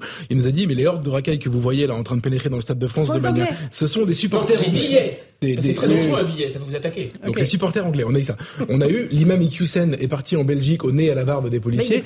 Mais mais, non, il a dit sur CNews, euh, l'islam radical est en fuite et je m'en réjouis, c'est une bonne nouvelle. Euh, on a, attendez, on a eu, cher, on a eu, cher Geoffroy. Le problème, ça c'est pas Darmanin. Ah c'est tout le système qui se casse la gueule. Non, non, non, non, s'écroule. Le délitement général de l'autorité. Oui, et justement, c'est le, le, le syndicat, euh, la chaîne Viking qui arrive et les 230, mais les, tous les migrants qui se barrent, ce n'est pas Darmanin. Dernier on, mot, on l'écoute dernier mot. Euh, L'Ocean Viking très intéressant. Euh, il nous explique que, euh, que que tout va bien se passer, tout est sous contrôle. Il a quand même annoncé l'expulsion dans un avion à destination du Mali de plusieurs clandestins maliens. Ils étaient deux les mecs, ils étaient deux. Donc attendez, non, j'ai pas terminé. Ce qui veut donc dire, ce qui veut donc dire qu'en fait, il a décidé en effet de quitter notre stratosphère pour aller pour partir dans une planète différente avec une réalité différente. Et là où Guillaume a raison, c'est que c'est que en fait, tous les ministres de l'Intérieur font le même constat, sauf que certains, comme Gérard Collomb, il nous l'a rappelé dans le point il y a 15 jours, démissionnent justement parce qu'ils décident de, de, de, tirer la sonnette d'alarme. Ça, c'est du courage. Alors, il est dans son monde à lui, il est en Darmanie. On écoute Émeric Caron qui a donc retiré son texte sur la corrida. Alors, je ne sais pas si on l'écoute en direct ou en enregistré, mais on l'écoute. Voilà.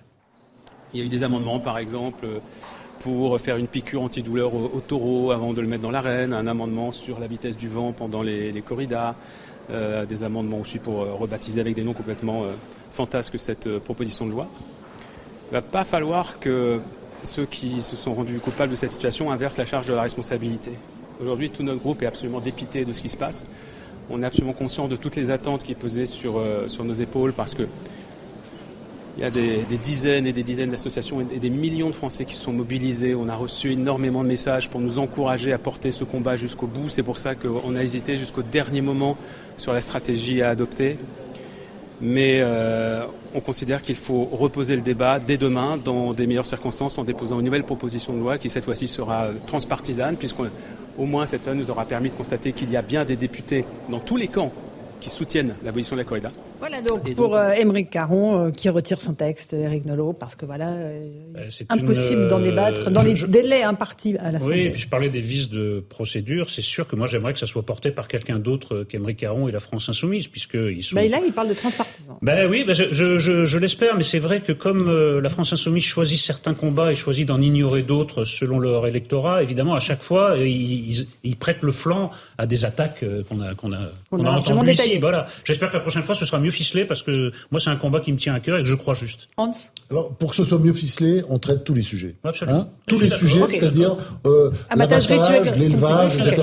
Et notamment, euh, euh, puis l'attitude de, de, de, certains éleveurs industriels. Je parle toujours, il faut bien séparer les éleveurs industriels et les mm. paysans. Moi, je je supporte plus l'espèce le, de, de tollé permanent général contre le, les paysans français qui ont tellement apporté à ce pays, qui continuent à apporter, qui souffrent énormément, qui gagnent de moins en moins d'argent, qui se suicident, tout le monde s'en fout, et donc euh, il ne faut pas participer à ce mouvement. Allez, je crois le dernier mot sur euh, ce sujet, ou peut-être celui d'avant, comme vous préférez? Euh, non, mais, non, mais c'est vrai que en fait, euh, quand vous voyez, quand vous passez du sujet zéro délinquance dans les transports en commun à Émeric Caron qui nous pleure des larmes de crocodile parce que euh, euh sa proposition, honnêtement, c'est, enfin, il y a un sujet sérieux, l'autre qui l'est pas. Guillaume avait raison de rappeler tout à l'heure que en fait, qu'on on se désintéresse, en fait, en tout cas, on traite moins des choses qui sont gravissimes au quotidien. Et pour terminer sur Gérald Darmanin, donc qui est le, le vrai sujet, il y a une forme de, de, violence politique dans le déni du réel. C'est, je pense, la, la marque de fabrique de la Macronie, c'est d'expliquer, bah, c'est la, la formule d'Olivier Véran vous il y, a, il y a deux jours ou hier matin, je sais plus, euh, qui explique que euh, que euh, il n'y a pas eu de fiasco dans le cas de l'Ocean Viking. Euh, c'est l'état de droit. Il nous explique ça en fait en réalité. Et ils sont tous comme ça. Ils sont la plupart d'entre eux. Ils sont comme ça. Chose, ce que montre Gérald Darmanin, c'est qu'il est très difficile d'être ministre de l'Intérieur sous Macron. Et on, verra sans doute. Il y a d'autres possibilités, c'est peut-être. Il prendra un jour. C'est possible aussi. Hein. Peut-être un jour d'ailleurs le chemin de Gérard Collomb qui était qui était un grand un grand monsieur, que Lyon pleure encore aujourd'hui. Bah oui, mais bah il est encore là. ils, ont, ils ont hérité d'un maire qui n'est pas terrible. Hein. Écoutez, on bah, a les, on, a priori, on, a les élus qu'on mérite, non Oui, 10% des C'était votre grand homme qui le disait. 10% des inscrits. Bah, Merci beaucoup. Il fallait, fallait aller voter, je crois que les, Lyonnais... La formule de Chevènement était très forte. Un ministre, ça ferme sa gueule ou ça démissionne. Le problème, c'est qu'il l'ouvre tout le temps sans démissionner. C'est un peu un problème. Voilà, C'était la punchline du jour. Merci François-Olivier Gisbert. On se retrouve dans un instant euh, pour la suite de punchline sur CNews et sur Europe 1. On reviendra sur ce viol à l'hôpital Cochin. Une femme de 34 ans qui a été violée euh, alors qu'elle était hospitalisée. Mais est-ce qu'on imagine euh, donc quel euh, monde on vit pour que lorsqu'on est malade et hospitalisé, on se fait violer à l'hôpital. On en débat dans un instant, tout de suite, dans Punchline. tous et bonsoir à toutes. Bienvenue dans Punchline ce soir sur CNews et sur Europe 1. Plongée au cœur du sordide avec cette femme de 34 ans qui a été violée alors qu'elle était hospitalisée aux urgences euh, de Cochin à Paris. Comment un tel crime a-t-il pu être commis dans une enceinte hospitalière? Le suspect de 22 ans a été interpellé. Il est bien connu des services de police. Il était sous le coup de plusieurs OQTF obligation de quitter le territoire français. On fait le point ce soir sur euh, ce qui s'est passé à l'hôpital Cochin. Et puis l'Ukraine plongée dans le noir, sans ni électricité après des frappes de missiles russes. Une stratégie euh, qualifiée de crime de guerre par les Alliés au moment où l'hiver s'installe. Le général d'armée euh, aérienne Jean-Paul Paloméros sera notre invité à 18h30 pour évaluer les risques autour de ce conflit. Ce sera juste après le rappel des titres de l'actualité de 18h.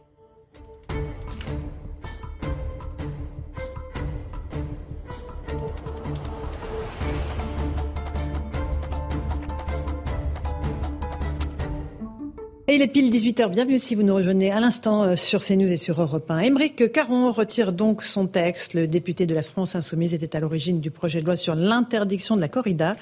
Il fustige l'obstruction du Parlement. Le texte était en débat aujourd'hui à l'Assemblée. Des manifestants étaient rassemblés dans l'après-midi devant le Palais Bourbon pour s'opposer à cette tradition. L'Assemblée s'est aussi prononcée en faveur de l'inscription du droit à l'IVG dans la Constitution.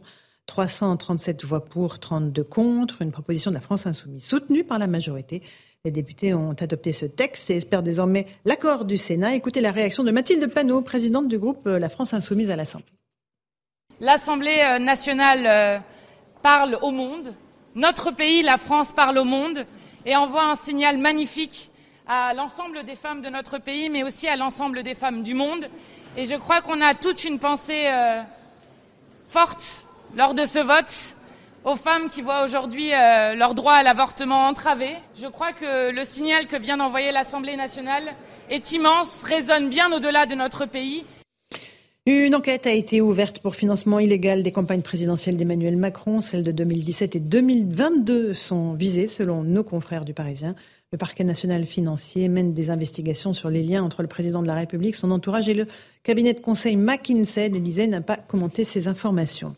Enfin, Gérald Darmanin s'est rendu à la gare de l'Est ce matin pour renforcer la sécurité dans les transports en commun. Le ministre de l'Intérieur promet de doubler le nombre de forces de l'ordre d'ici 2024. Des commissariats seront créés dans les gares. Monsieur Darmanin travaille sur un plan zéro délinquance en vue de la Coupe du Monde de rugby et bien sûr des JO de 2024. Voilà, il est 18h02. On est en direct sur CNews et sur Europe 1. Nous sommes avec Eric Nolot, journaliste et écrivain. Merci d'être là, Bonsoir, cher Eric Bonsoir à vous. Geoffroy Lejeune, directeur de la rédaction de Valeurs Actuelles. Bonsoir Geoffroy. et Guillaume Bigot, politologue. Bonsoir Guillaume. Bonsoir Laurence. Deuxième partie de l'émission, donc euh, sur CNews et sur Europe 1, avec euh, cette patiente qui a donc décidé de porter plainte après un viol euh, commis au sein de l'hôpital Cochin à Paris. La victime de 34 ans avait été admise aux urgences et c'est à la suite d'un malaise qu'elle a été hospitalisée. Pendant la nuit, elle a été violée. Récit avec Marine Sabourin. Il est 4 heures du matin lorsqu'un infirmier surprend un homme en train de violer une patiente inconsciente dans sa chambre. L'individu prend alors la fuite avec la carte bleue de sa victime. Ces faits, qui se sont déroulés dans l'hôpital public Cochin, sont un double traumatisme selon Alexandre Lobry, avocat de la victime. Un premier traumatisme dû aux faits criminels dont elle a été victime, mais également au regard des circonstances, à savoir que ces faits criminels ont eu lieu dans un hôpital. Généralement, dans un hôpital, on se sent en sécurité, on y va pour être soigné, ce qui n'a pas été le cas en l'espèce. Décrit par la patiente et l'infirmier, l'individu est interpellé par la BAC quelques minutes plus tard sur la voie publique. Connu défavorablement des services de police, le suspect âgé de 22 ans était sous le coup de trois obligations de quitter le territoire français. La femme, par le biais de son avocat, a déposé plainte contre X pour mise en danger de la vie d'autrui. Un hôpital hospitalier ou tout établissement de santé a une obligation de surveillance. C'est pour ça que nous avons déposé une plainte contre X pour mise en danger de la vie d'autrui, pour avoir euh, l'information surtout, est-ce qu'il y a eu une défaillance euh, dans la prise en charge de ma cliente est-ce qu'il y a une défaillance dans l'obligation de surveillance? L'individu est depuis le 30 octobre mis en examen et placé en détention provisoire pour viol, commis par une personne sous l'emprise de stupéfiants, vol et escroquerie. Cette affaire est effrayante à tous les points de vue, Eric Nolot. Euh, euh, pour la jeune femme, pour ce que ça dit de l'hôpital, euh, pour cet homme qui avait trois OQTF, une mhm. dizaine d'identités, plusieurs nationalités déclarées. En fait, vous le disiez il y a quelques instants, on a l'impression d'un délitement total et oui, permanent. deux choses. Le viol est un crime, et là, c'est un crime aggravé de la situation d'extrême faiblesse dans laquelle se trouvait cette femme. Elle était hospitalisée, elle était inconsciente. Bon, bon bref, c'est l'horreur pure. Ensuite, j'estime, j'espère, je pense ne pas être le seul, qu'à partir d'une certaine récurrence de faits divers, c'est-à-dire des crimes commis par des gens sous OQTF, un fait divers devient un fait de société. Là, on est devant un fait de société. Il y a des gens qui n'ont rien à faire sur le territoire français parce qu'ils ont l'obligation de les quitter et qu'en plus, ce sont des délinquants endurcis. Le CV de, de, cet homme mhm. parle pour lui. Donc la question qui revient à chaque fois, c'est la même, mais peut-être qu'on obtiendra une réponse à force de la poser. Quand est-ce qu'on prendra la mesure de cette situation. Quand est-ce qu'on créera le cadre légal pour que ces gens soient renvoyés ailleurs que sur notre territoire et on s'en portera beaucoup mieux? Ensuite, effectivement, il y a quand même un audit qui s'impose à l'hôpital parce que, que, que cet homme ait pu entrer dans la chambre il séjournait quand même un moment avant que quelqu'un n'intervienne. Et encore, encore heureux que quelqu'un quelqu'un soit hein, intervenu. voilà. Qu'il a, ça, pose, euh, ça, pose, à 4 heures du matin. Ça pose des questions sur la politique euh, hospitalière en général et sur la sécurité à l'hôpital Cochin en particulier. Alors absolument. Euh, alors pourquoi il n'a pas été expulsé cet homme-là? Parce qu'aucun des aucun des pays des nationalités qu'il a déclarées ne l'avait reconnu comme ressortissant. Donc évidemment, pour terminer avec ce genre d'argutie, Guillaume Bigot, voilà, impossible de l'expulser parce qu'il ment à chaque fois sur ses nationalités tout est grave et, édifiant et tout fait effectivement fait social et, fait de société et pas seulement fait divers dans cette affaire.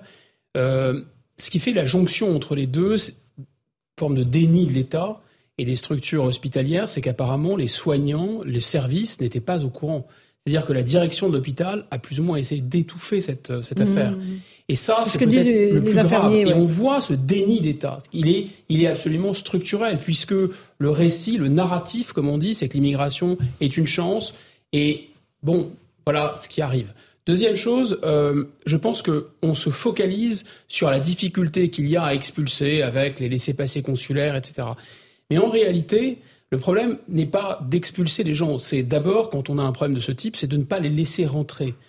Il y a eu à peu près 500 000 visas qui ont été accordés depuis le début du quinquennat de M. Macron, et, c'est le même niveau. Ça a été un petit peu ralenti, écrété par le Covid. C'est inédit dans l'histoire depuis les années 60. C'est vraiment une intensification comme jamais. Et il y a quelque chose qui est complètement fou, parce qu'en fait, on comprend bien que le respect des femmes, euh, que le niveau de violence, parce que non seulement il y a une distance culturelle, si vous voulez, avec des sociétés qui sont vraiment, euh, voilà, qui sont pas du tout, qui n'en sont pas là où nous en sommes. Et en fait, en plus, les gens qui viennent, ils sont particulièrement sélectionnés. C'est-à-dire qu'il y a un biais, c'est-à-dire que c'est pas vraiment l'élite euh, de pays qui, eux, sont très en arrière de la main sur ces questions, euh, disons, de, de, rapport, notamment de respect, euh, de respect des femmes. Donc, au total, je pense que personne ne s'interroge plus sur cette question de limiter le droit d'asile ou de limiter notamment les visas pour les étudiants, parce qu'en fait, une grande partie de cette affaire, ça n'est jamais rappelé, nous échappe. Traiter de fonctionnement de l'Union européenne, article, 70, article 79 et 80, ça n'est plus du ressort de la France. On, revient au cas à présent. Cette femme, je l'ai à l'hôpital, je vois le jeune, alors qu'elle est inconsciente, alors qu'elle est, euh, elle est malade. Euh, on, on, atteint, on franchit des caps tous les jours, en fait, euh, dans la sauvagerie c'est très compliqué en fait de commenter l'horreur et d'avoir quelque chose d'intelligent à dire à part que que ça ne devrait pas arriver. En revanche, par contre, il y a des choses qui nous sont permises de permises de commenter. Je vais me permettre de faire ce qu'on appelle maintenant de la récupération, c'est-à-dire que en fait, je vais parler d'un fait divers pour essayer d'en tirer des conclusions politiques, ce que tout le monde devrait faire. Et euh, moi, je m'arrête euh, en effet sur ce que ce qui a frappé Eric et Guillaume, c'est euh, c'est deux OQTF en réalité. Et c'est-à-dire que trois pardon trois OQTF. Et comment dire, je ne sais pas quelle est la responsabilité de l'hôpital dans cette histoire, mais la plainte contre X pour pour absence défaut de surveillance me paraît être moins légitime que la plainte contre l'État pour euh, inaction en matière de sécurité et d'immigration. Et, ça, c'est très important. C'était ce qui avait, je pense, frappé l'opinion au-delà de l'horreur du, fait divers dans l'affaire Lola, c'était le fait politique, c'était l'OQTF. Bon, bah là, c'est la même chose. Donc ça veut dire que moi, je suis d'accord sur les deux points en réalité. Enfin, je pense qu'on sera tous d'accord.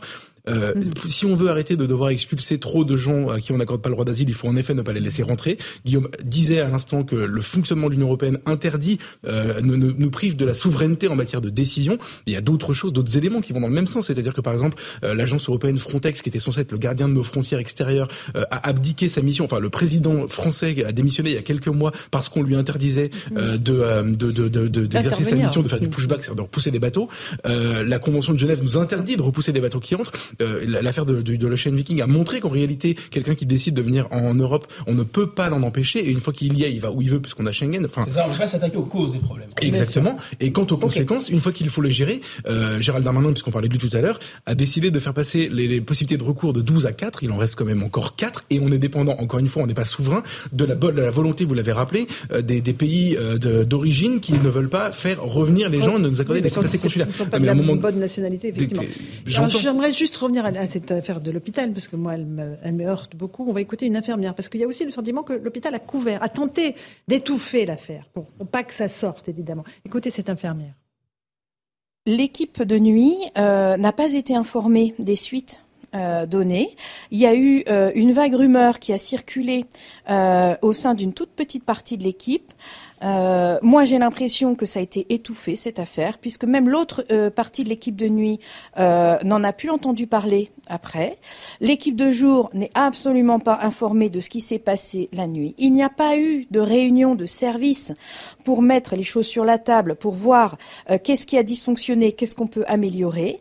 Il n'y a pas eu de communication au sein du service de la part de, de, des supérieurs hiérarchiques, de l'encadrement, du chef de service et euh, de la direction. Il n'y a rien qui va dans cette affaire, en fait, Eric Nolot. Il n'y a rien. Rien n'est euh, rien n'est juste, rien n'est euh, maîtrisé, contrôlé. A une chose qui est claire, c'est qu'apparemment il y a une tentative d'étouffement. Voilà. Alors après, ce qui n'est pas clair, est-ce que de l'affaire, hein. de l'affaire, est-ce que la tentative d'étouffement correspond à l'hôpital qui veut protéger sa réputation, ou d'ailleurs c'est compatible, hein, les deux explications mm-hmm. sont compatibles, ou est-ce qu'il ne faut pas contrarier une certaine idéologie, c'est-à-dire qu'il ne faut pas euh, dire ce qui se passe en France.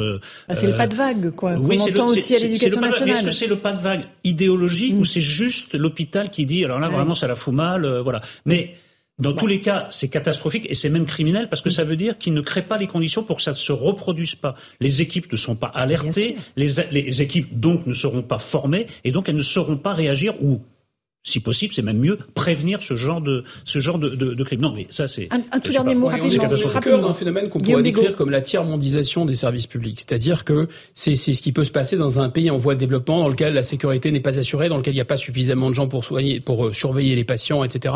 Et dans lequel euh, vraiment l'ordre public est, fragile, c'est normal dans certains pays en voie de développement, ils n'en ont pas les moyens. Le problème, c'est que l'hôpital, c'était la fierté de la France dans les années 80-90. On était un modèle dans le monde entier. Et donc, il y a eu tiers-mondisation aussi pour un phénomène que les économistes appellent le passager clandestin. C'est-à-dire que quand vous faites le phénomène du métro, c'est-à-dire si vous prenez le métro sans payer votre ticket, si vous êtes une personne qui prend le métro sans payer le ticket, ça va. Si vous avez, si vous noyez le métro avec des gens qui ne payent pas leur ticket, et c'est bien ce qui se passe avec cette immigration non contrôlée. Allez, on fait une petite pause. On se retrouve dans un instant, on va parler de ce qui se passe à Mayotte, où les violences prennent des proportions absolument effrayantes.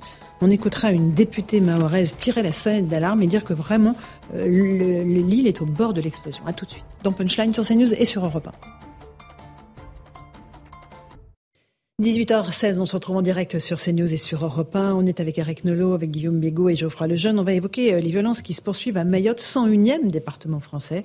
Des affrontements entre bandes rivales qui font mais régner la terreur dans certains quartiers. D'autant ce sont des mineurs très souvent euh, qui, armés de machettes, font euh, terrorisent la population. on, écoutera aussi la députée mahoraise Estelle Youssoufa, mais d'abord c'est Barbara Durand qui nous fait le point sur la situation. Depuis dix jours, la violence, gratuite, ne cesse de s'accentuer à Mayotte. Un mort, des bus scolaires caillassés, les affrontements entre bandes rivales ont dégénéré. Les habitants se barricadent, les rues sont chaotiques, avec des dizaines de voitures calcinées comme décor. Les origines des tensions à Mayotte sont nombreuses, à commencer par l'immigration clandestine.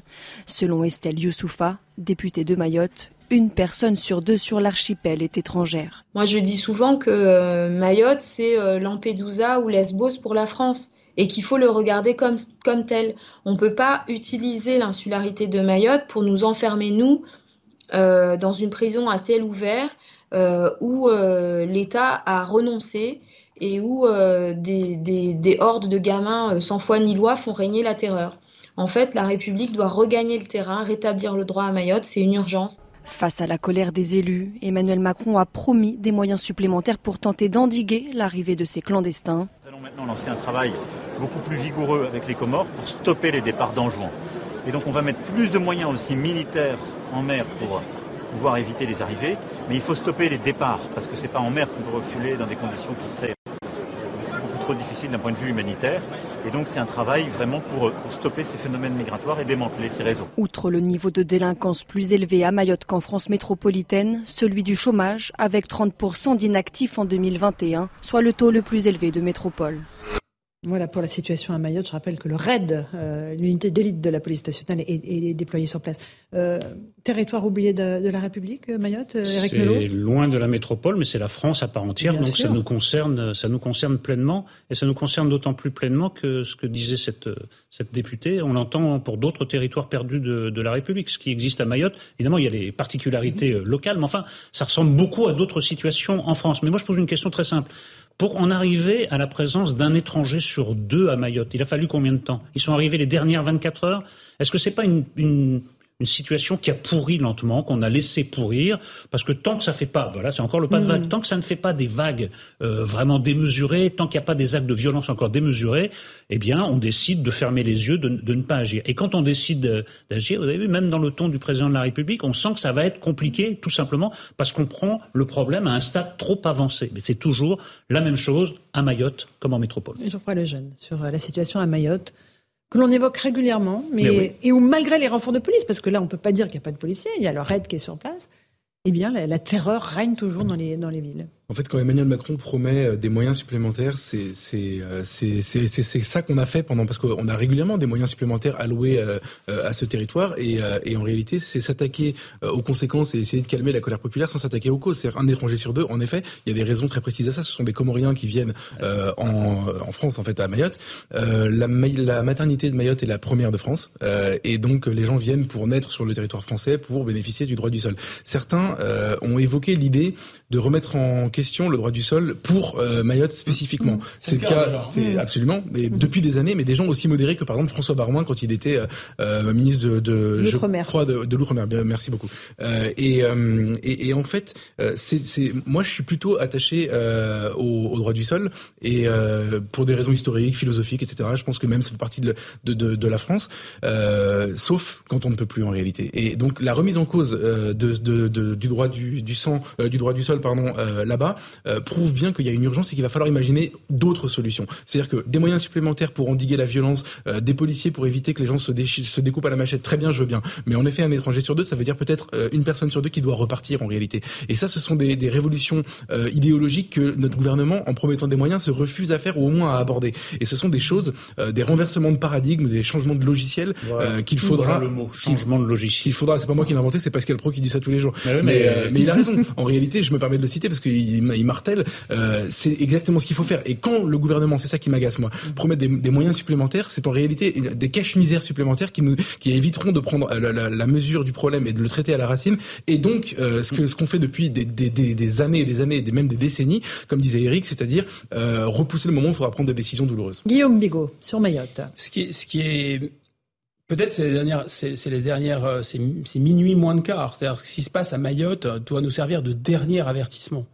Parce qu'en fait, euh, et on, en parlait tout à l'heure, tant qu'on n'est pas, on vit dans un quartier protégé, dans une zone qui n'est pas soumise à cette violence, à cette barbarie, on n'a pas l'impression qu'on est concerné. Ça devient quelque chose qu'on voit à la télévision. il y a derrière avec un phénomène d'accoutumance. On s'y habitue et on s'habitue à tout finalement et surtout à l'inacceptable. Mais en fait, on, on se rend compte d'une chose que passer un certain degré, et en fait, on ne sait pas très bien où est ce degré. Vous voyez, 99 degrés, c'est encore de l'eau. À 100 degrés, c'est plus de l'eau, c'est de la vapeur. Où est ce point de rupture Je ne sais pas. Je pense que ce que les gens disent à Mayotte, mm. c'est que ce point de rupture, il est là. C'est-à-dire que l'ordre public ne peut plus être assuré. Il faut que les gens l'entendent. Et en fait, il y a une accoutumance incroyable. Quand on regarde, par exemple, le phénomène de la guerre d'Algérie, ça, toute chose égale par ailleurs parce que c'est totalement différent par ailleurs, oui. sauf sur un point, sauf sur un point qu'il s'agissait de départements français et que la violence est montée crescendo. 45, il y a une autre étape, c'est 54, la Toussaint Rouge, et on regarde la chronique de ce sang qui coule, des dizaines de personnes, puis des centaines de personnes, puis voilà. Et à un moment, on, a basculé dans autre chose. Là, ça n'a rien à voir parce que je pense que quand on pense guerre civile, on pense mal ces catégories. On a du mal à comprendre ce qui émerge et ce qui est radicalement nouveau. C'est pas tellement une guerre civile parce qu'à Mayotte, il n'y a pas deux camps d'une certaine façon. Il y a un ordre qui s'effondre. Et en fait, quand l'État s'effondre, alors le sang coule. Et ce qui est beaucoup plus, je termine là-dessus, ce qui me semble moi glaçant personnellement, c'est le déni, c'est-à-dire qu'à mesure que cette sauvagerie monte, nous qu'est-ce qu'on fait?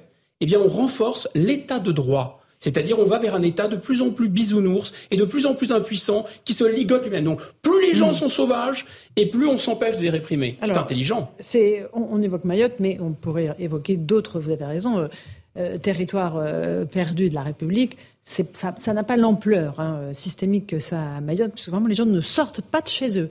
Ils ont peur de se faire attaquer à la machette par des mineurs, Eric Delon. Mais euh, c'est ce problème-là qu'on rencontre dans le, les, oui, il y a des barrages sur les routes, euh, dans certaines grandes villes, mais dans les moyennes villes aussi, des, des petites villes désormais, Eric Nolot en France. Bah, euh, L'exemple de Nantes est emblématique parce que Nantes était synonyme jusqu'à très récemment de douceur de vivre. C'était une sorte de synthèse de la vie française. Julien Gracq, même le football, c'était une, une école très particulière le jeu à la nantaise. Il y avait une identité nantaise qui est en train de complètement basculer dans une forme de délinquance et de séparatisme, c'est-à-dire que bah, il y a des il y a des coins qui sont complètement hors de contrôle où euh, ce sont les dealers qui, qui, font la loi, qui se substituent à la République, qui se substituent euh, à l'État. Mais évidemment, euh, Mayotte, les, les, les, pauvres gens qui habitent là bah, pâtissent d'une double peine, c'est-à-dire que c'est la délinquance, puis c'est la délinquance loin de la métropole. Donc les moyens d'intervention sont plus lents, évidemment, moins efficaces. Et les, les délinquants en prennent plus à, à leur aise. Et puis il y a le problème très spécifique des Comores qui sont, qui sont très près. Mais enfin, euh, essentiellement, quand on va à la base du problème, c'est la même chose. On laisse s'installer euh, une délinquance, on laisse tout un territoire être gangréné. Alors ça peut être le territoire d'une cité ou le territoire de Mayotte, mais c'est le même phénomène avec la même absence, tout simplement parce que je pense que les gens qui sont victimes de ça n'ont pas le pouvoir de nuisance. C'est-à-dire mhm. qu'on les écoute pas parce que, en fait, leur vote, on s'en fout, leur voix ne porte pas beaucoup. Donc, du moment qu'ils n'ont pas les moyens de se faire entendre, des moyens de pression, eh bien, on laisse la, la situation pourrir. Et Geoffroy Lejeune, partout, c'est l'État qui recule, en réalité. Dans toutes ces enclaves, dans tous ces endroits où il y a d'autres euh, lois que celle de la République qui s'appliquent. Euh, celle des bandes, euh, celle des gangs, celle des trafiquants. Mais oui, c'est pour ça que moi, je, quand j'entends quand j'entends des, des, des, zones livrées au désordre ou des territoires perdus, enfin perdus de la République, ce qui est intéressant, c'est qu'en fait, il y a un ordre qui qui qui, qui s'exerce. C'est juste que c'est plus celui de l'État, en effet. Mmh. Donc c'est le cas. Alors dans, dans, tout ce que Eric citait, puis vous savez, il y a, il y a régulièrement des euh, des, affaires de règlement de compte dans certains quartiers tenus par la drogue, etc. Où en fait, en, réalité, on découvre qu'il y a vraiment un ordre, il y a vraiment des règles, vraiment des lois, il y a vraiment des chefs. Euh, c'est juste que ce, ne sont pas la police, ce n'est pas le maire, ce n'est pas le préfet, euh, c'est autre chose. Je pense qu'on vit en ce moment sur beaucoup d'endroits. En fait, on savait que c'était le cas dans, certaines banlieues, on savait que c'était de plus en plus le cas dans certaines petites villes. Maintenant, c'est même le cas parfois dans des zones plus reculées encore. partout, des, gens essaient de se substituer à, à, l'État et, et, à l'État et en tout cas à faire exercer leur autorité sur un territoire. Euh, et, ça dit quoi de notre société ça, ça dit notre faiblesse Ça dit quoi ça dit, ça dit la faiblesse euh, absolue de, de, la, de la riposte, de la réponse. C'est-à-dire qu'en fait, aujourd'hui, quand on entend quelqu'un, quand on entend par exemple le ministre de l'Intérieur au hasard dire euh, il n'y a pas de zone de non-droit et je vais... Ah oui, ça c'est une autre déclaration que j'ai oublié de vous rappeler tout à l'heure, mais euh, les, les, avec moi, les, les trafics, je vais empêcher les trafiquants de drogue de dormir, mais on est mort de rire. Mm. Et je, si j'étais trafiquant de drogue, ce qui n'est pas le cas du tout, euh, je serais mort de rire. Mm. Il s'est passé strictement l'inverse.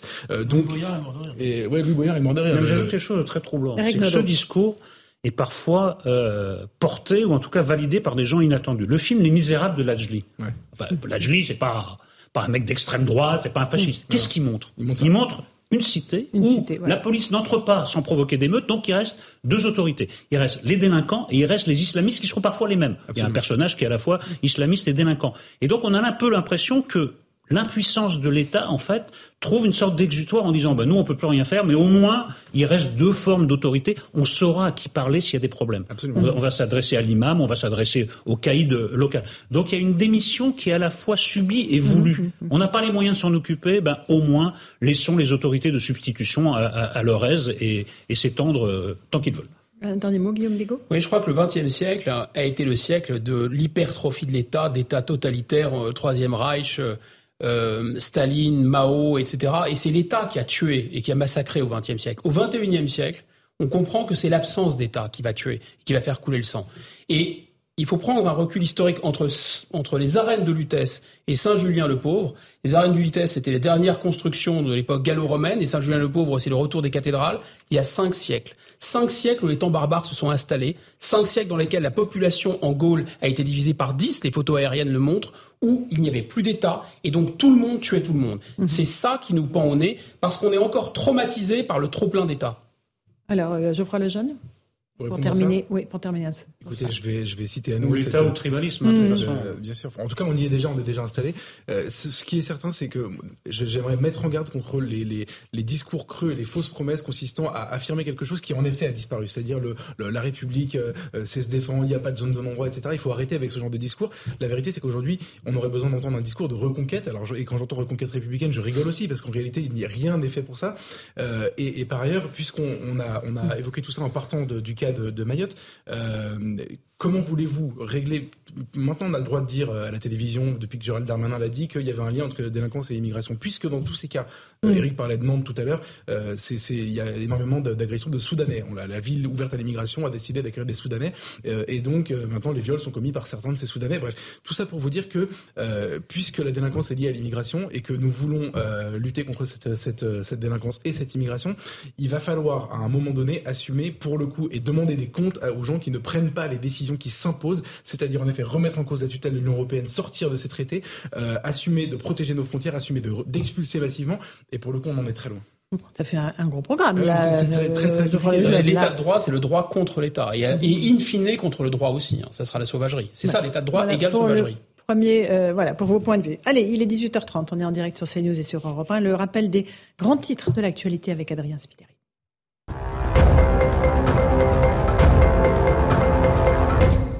Émeric Caron retire son texte sur euh, l'interdiction de la corrida. Le député LFI dénonce l'obstruction de l'Assemblée nationale.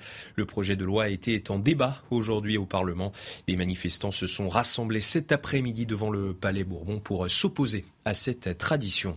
Une réunion extraordinaire s'est tenue à Bruxelles aujourd'hui. Elle rassemblait les ministres de l'énergie de l'Union européenne dans un contexte de crise énergétique.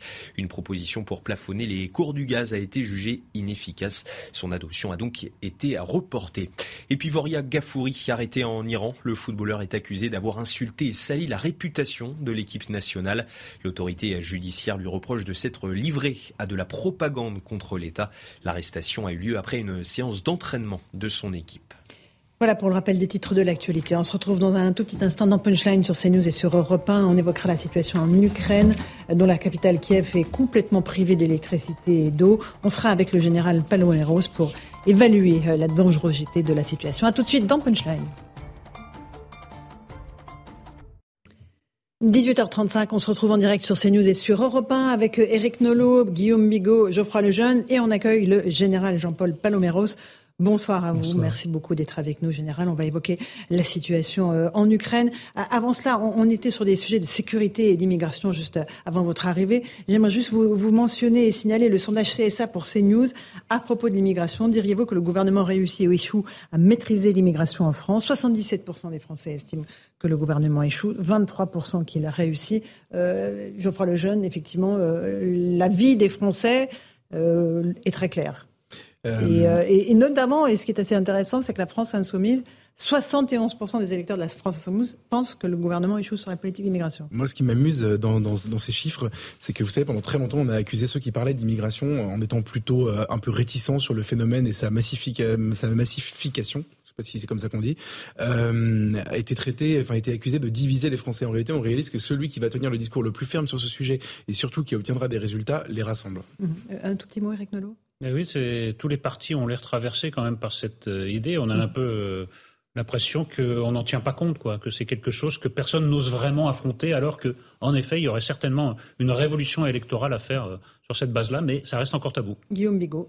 Ce serait logiquement une thématique de gauche quand même. C'est quand même le Medef qui veut faire venir à nous les petits immigrés pour pas payer de charges sociales et, et faire baisser les salaires.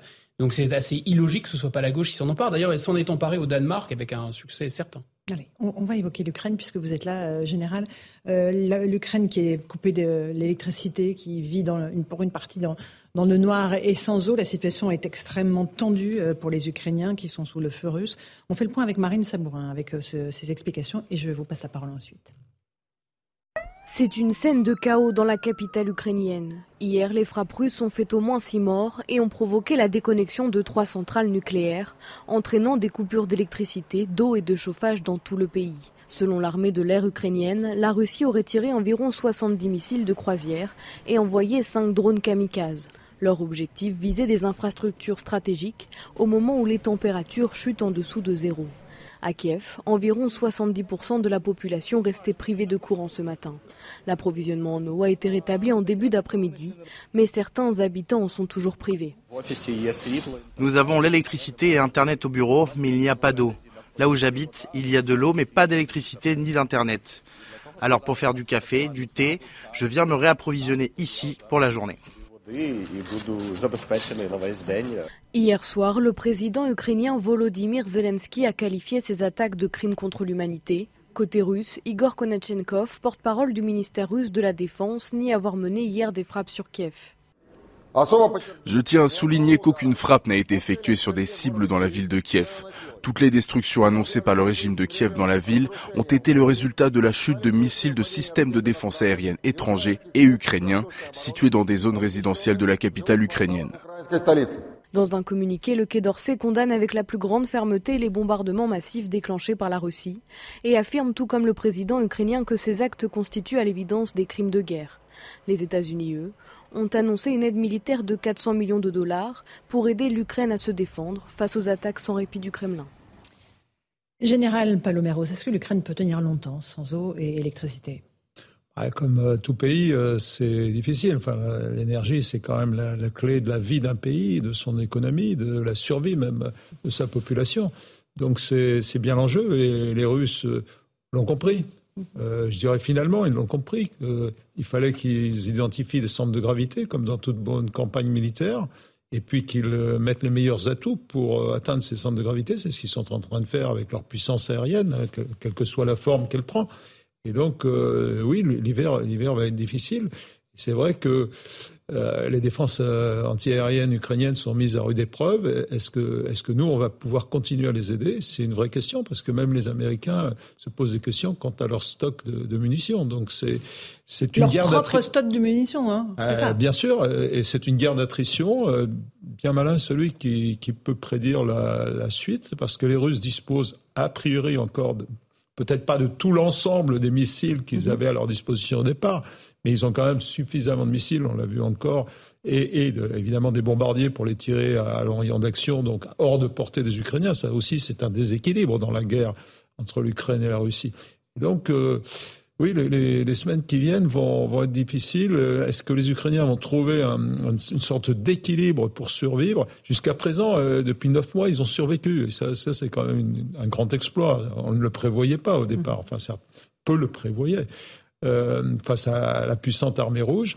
Maintenant, M. Poutine a reciblé ses objectifs et ses chefs militaires sont recadrés. Ils ont décidé d'une véritable stratégie. C'est plus difficile. Ça veut dire que l'hiver, il y aura une les positions vont être gelées, sans doute, mais on assistera à des frappes comme ça, ciblées sur des secteurs euh, clés et stratégiques. on sent bien que au sol, euh, c'est difficile pour tout le monde. C'est difficile. les Russes sont un peu retranchés. Ils essaient de tenir les positions qu'ils ont. Les Ukrainiens ont avancé aussi loin qu'ils ont pu, et ça, il faut leur rendre euh, le, mérite. Tout le mérite leur revient. Mais ça sera quand même pas évident pour rompre cet équilibre, effectivement, maintenant. Il faut euh, évidemment que l'aide occidentale continue à arriver, mais il faut aussi que les ressources humaines mhm. soient à disposition. s'ils ont perdu l'un et l'autre 100 000 euh, tués ou blessés dans les rangs des militaires, ça fait quand même une sacrée ponction. Euh, je vous pose encore une question, puis après j'inviterai ceux qui sont sur le plateau à le faire aussi. Général Paloméros, on a beaucoup parlé, et vous parlez de la puissante armée russe. Euh, on a dit qu'elle était défaillante, on a dit que les soldats n'étaient pas motivés, que le matériel était défectueux. Tout ça a été rectifié, corrigé, vous dites, ces dernières semaines, ces dernières semaines? En partie, euh, c'est pas la mobilisation qui a, corrigé grand-chose. Simplement, c'est dans l'emploi même des moyens, si vous voulez. Vous pouvez avoir les meilleures capacités du monde. Si, vous n'avez pas d'un côté la bonne stratégie et de l'autre côté des, hommes et des femmes qui sont prêts à se battre et, éventuellement à mourir pour leur pays, pour leur cause, pour leur liberté, ça ne sert à rien. Donc, euh, je pense que les Russes, M. Poutine a, gaspillé un certain nombre de moyens, ça, c'est clair, euh, faute d'une stratégie cohérente. Maintenant, bah, il, a, il a recentré, comme on l'a déjà dit, il a recentré ses objectifs et ça, ça fait mal. Ça fait mal. Mhm. Alors, une question peut-être de Guillaume Bigot sur cette question ukrainienne. Oui, mon général, est-ce que, est que vous estimez que on a eu un moment un espoir que ça pouvait se négocier, notamment parce que le chef d'état-major américain a dit qu'il fallait euh, considérer que certaines pertes étaient irrémédiables, que la Crimée ne serait pas euh, reconquise par les Ukrainiens, et les conditions même de la chute de Kherson semblaient indiquer ça, c'est-à-dire que on, euh, avait l'impression qu'il y avait eu une entente quand même, que, les choses avaient été négociées pour que Kherson tombe sans trop de, de dégâts, et que le fleuve Dniepr aurait pu être une frontière.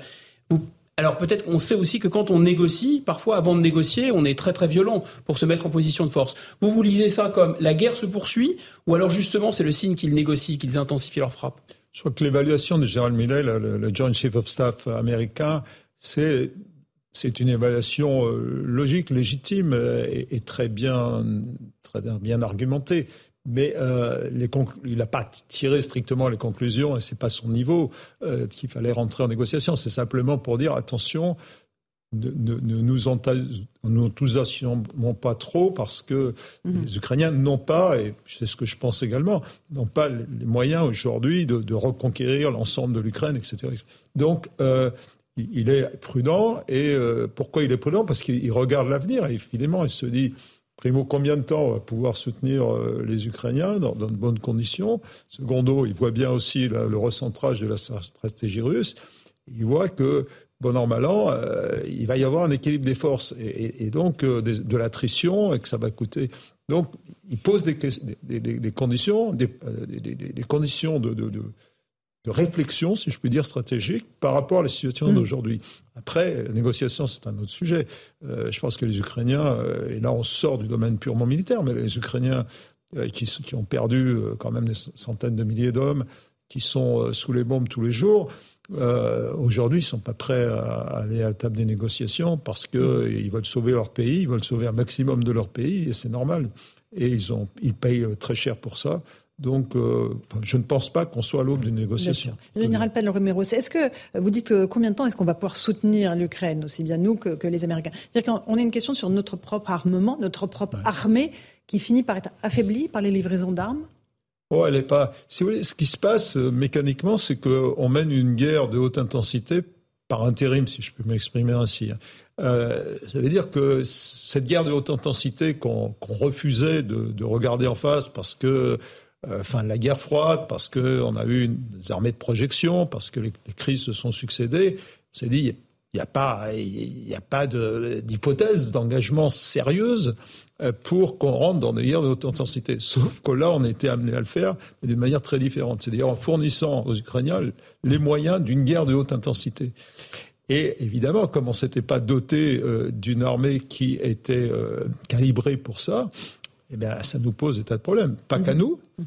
Euh, évidemment, les, les, Américains sont les grands. c'est eux qui soutiennent massivement l'effort, mais dans certains domaines, ils arrivent aussi à leurs limites. Hein, il faut en être conscient. John Chief of Staff en a parlé également. Et puis les Européens, bah, ma foi, on sait, on sait ce qu'il en est de, la défense européenne, des, des Européens. Il y a beaucoup d'intentions, mais Personne n'est vraiment encore passé à l'action. Peut-être les Britanniques un peu plus que les autres. Les Allemands font ce qu'ils peuvent, mais ils n'ont pas encore fait l'effort de défense nécessaire. Et puis nous, avec notre défense tous azimuts, avec notre dissuasion nucléaire qui nous garantit, qui garantit nos intérêts vitaux, avec notre appartenance à l'OTAN, s'est dit, bah euh, voilà, on jouera notre rôle. Euh, on a des, euh, on a des équipements, des hommes d'une grande valeur, des équipements d'une grande valeur. Simplement, on n'en a pas suffisamment pour tenir une guerre de haute intensité. C'est un fait. Eric mmh, Nolot. Vous avez parlé du changement de stratégie de, du régime de Poutine et de, de, de l'armée russe. et ce changement de stratégie a été qualifié au Parlement européen de terrorisme. Mmh. Est-ce que, du fait de ce changement terroriste, parce qu'il il bombarde des civils, il bombarde des infrastructures civiles, il, prive des millions de gens euh, d'eau, d'électricité. Moi, j'ai passé quelques jours en hiver à Kiev. C'est quand même pas une, c'est pas une plaisanterie, hein, vraiment. Donc, c'est vraiment quelque chose qui est loin d'être anecdotique. Est-ce que du fait qu'on est entré dans une phase, alors euh, le terrorisme, on peut le mm. prendre ou, le laisser ce terme, mais ça ne nous oblige pas, nous autres occidentaux, à continuer, je dirais, jusqu'au bout le soutien à l'Ukraine, puisque là, on est en train, non pas de d'arbitrer entre deux belligérants, mais de protéger les civils. Vous avez deux thèses qui s'opposent. Je vous donnerai la mienne, en tout cas, celle à laquelle je suis favorable, et c'est celle que vous venez d'indiquer. Je pense qu'on est parti dans un combat pour soutenir les Ukrainiens et qu'il faut les soutenir le mieux possible, et pas uniquement dans le domaine militaire. Il faut reconstituer l'économie de l'Ukraine. C'est ni plus ni moins l'enjeu de la communauté internationale, en tout cas de celle qui prétend et qui veut euh, soutenir ce pays libre qui a été agressé par une grande puissance, une très grande puissance membre du Conseil de permanence sécurité, qui aurait dû garantir les, droits fondamentaux les règles fondamentales de l'Union des Nations Unies et qui fait exactement l'inverse. Donc il faut soutenir, c'est l'avant-garde de la liberté, si on veut employer des grands mots. C'est évidemment euh, le sort, en quelque sorte, de l'équilibre de l'Europe qui se, qui se joue là. Mais euh, il est clair que les, les limites de l'action, c'est euh, d'abord la volonté politique, pour l'instant elle est là, le soutien populaire, il me semble encore être là, mais il va falloir que ça dure. Et la durée, c'est quand même un élément on parle de moi, considérable. on parle, euh, bah, qui peut aujourd'hui mm. donner une échéance mm. Passons l'hiver. Passons l'hiver. Euh, c'est difficile, oui. Euh, je, je, je, il faut se mettre à la place des Ukrainiens. Hein. moi, je trouve qu'ils montrent beaucoup de courage et d'abnégation. Maintenant, ça a forcément des limites. Ils ont construit une certaine résilience. Ça, il faut le reconnaître. Depuis, depuis 2014, quand ils ont été attaqués pour la première fois, ils ont compris que les Russes reviendraient. Et leur crainte, c'est qu'un jour, si on s'arrête ici, si on rentre dans négociation, c'est de se dire, mais dans cinq ans, on en reprend. Ils ont sauvé l'Ukraine en tant que pays souverain. Maintenant, euh, ils, veulent aussi, quelque part, des garanties de sécurité. Alors ça, c'est encore une étape supplémentaire, mais il faut réfléchir à ces garanties possibles de sécurité. Moi, j'en vois qu'une, c'est l'OTAN. Dans l'état actuel des choses, il n'y a, pas vraiment d'alternative. Ça a été l'élément déclencheur du conflit, d'après. Euh, bah, C'est-à-dire l'entrée de l'Ukraine dans l'OTAN. Oui, ça pourrait être l'élément de négociation. Euh, bah, justement, voilà, c'est Guillaume, c'est exactement ce que je voulais dire. C'est il faut regarder les choses en face. Le monde a changé.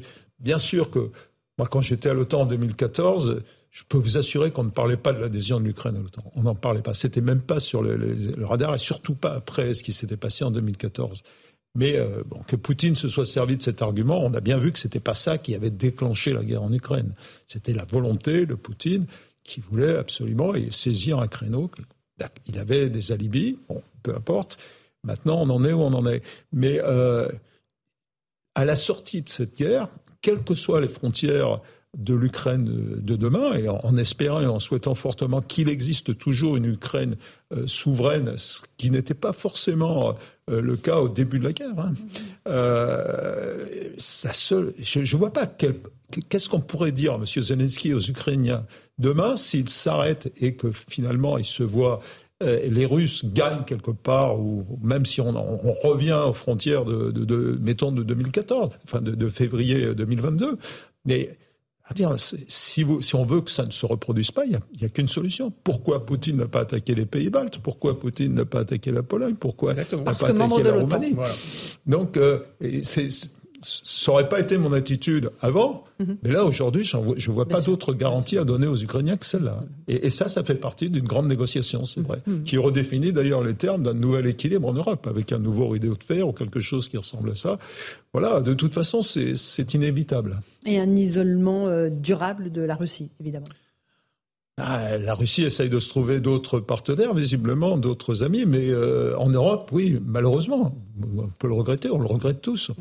On était parti en 1990, euh, moi je pensais qu'on avait, comme beaucoup d'autres, qu'on avait non pas tourné la page, mais qu'on était dans une, autre formulation de cette Europe, l'Atlantique à l'Oural, cher général de Gaulle.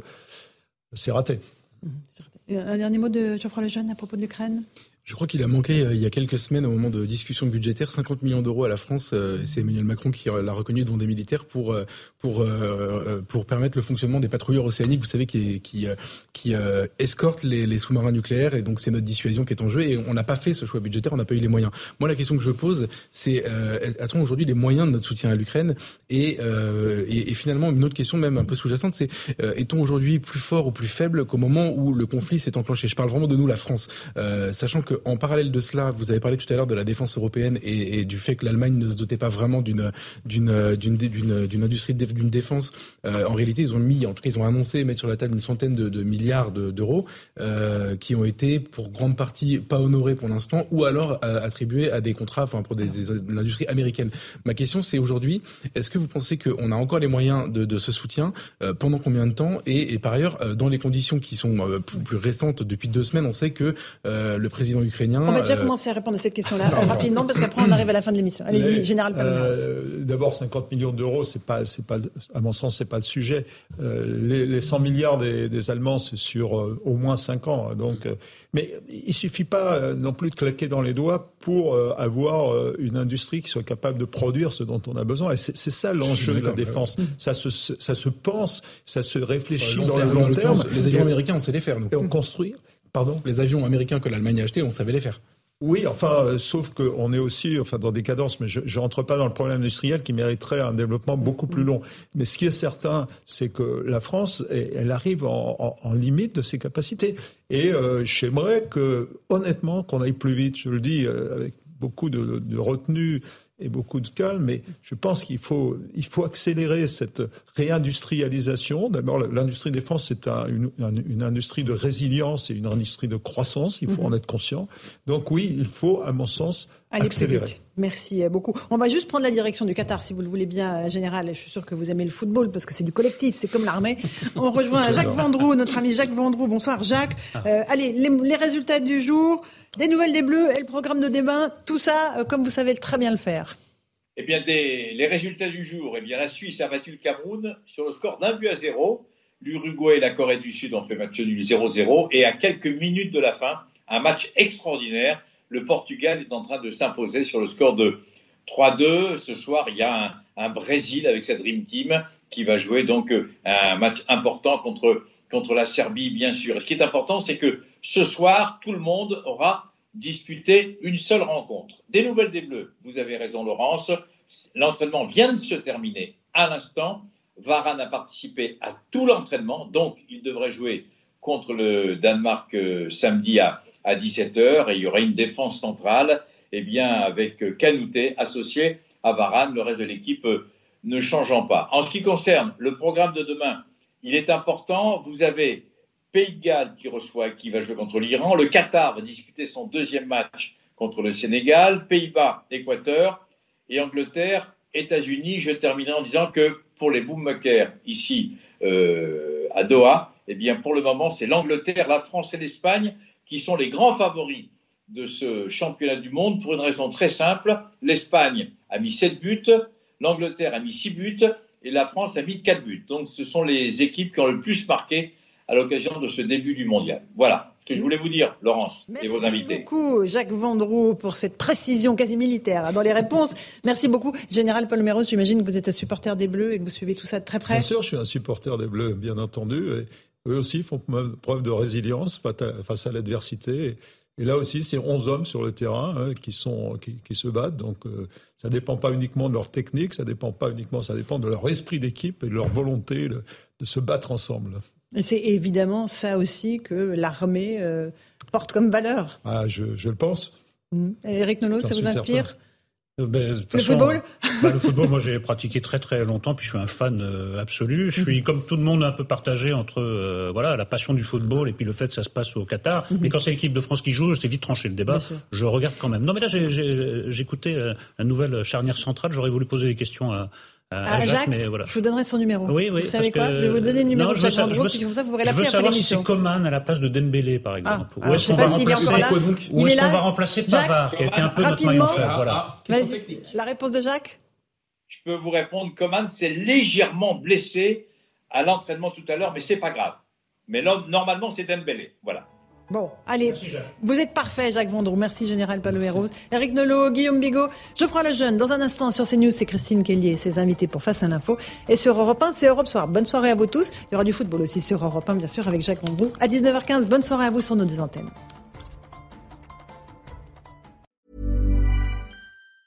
The secret to summer ready skin is here. Osea's number one best selling Andaria algae body oil, clinically proven to instantly improve skin elasticity and transform dry skin to silky, soft, and unbelievably glowing. Its signature scent of freshly squeezed grapefruit, cypress, and mango mandarin transports you to sun kissed summer days. Get healthy, glowing skin for summer with clean vegan skincare from Osea. Get 10% off your first order site wide with code GLOW at OseaMalibu.com.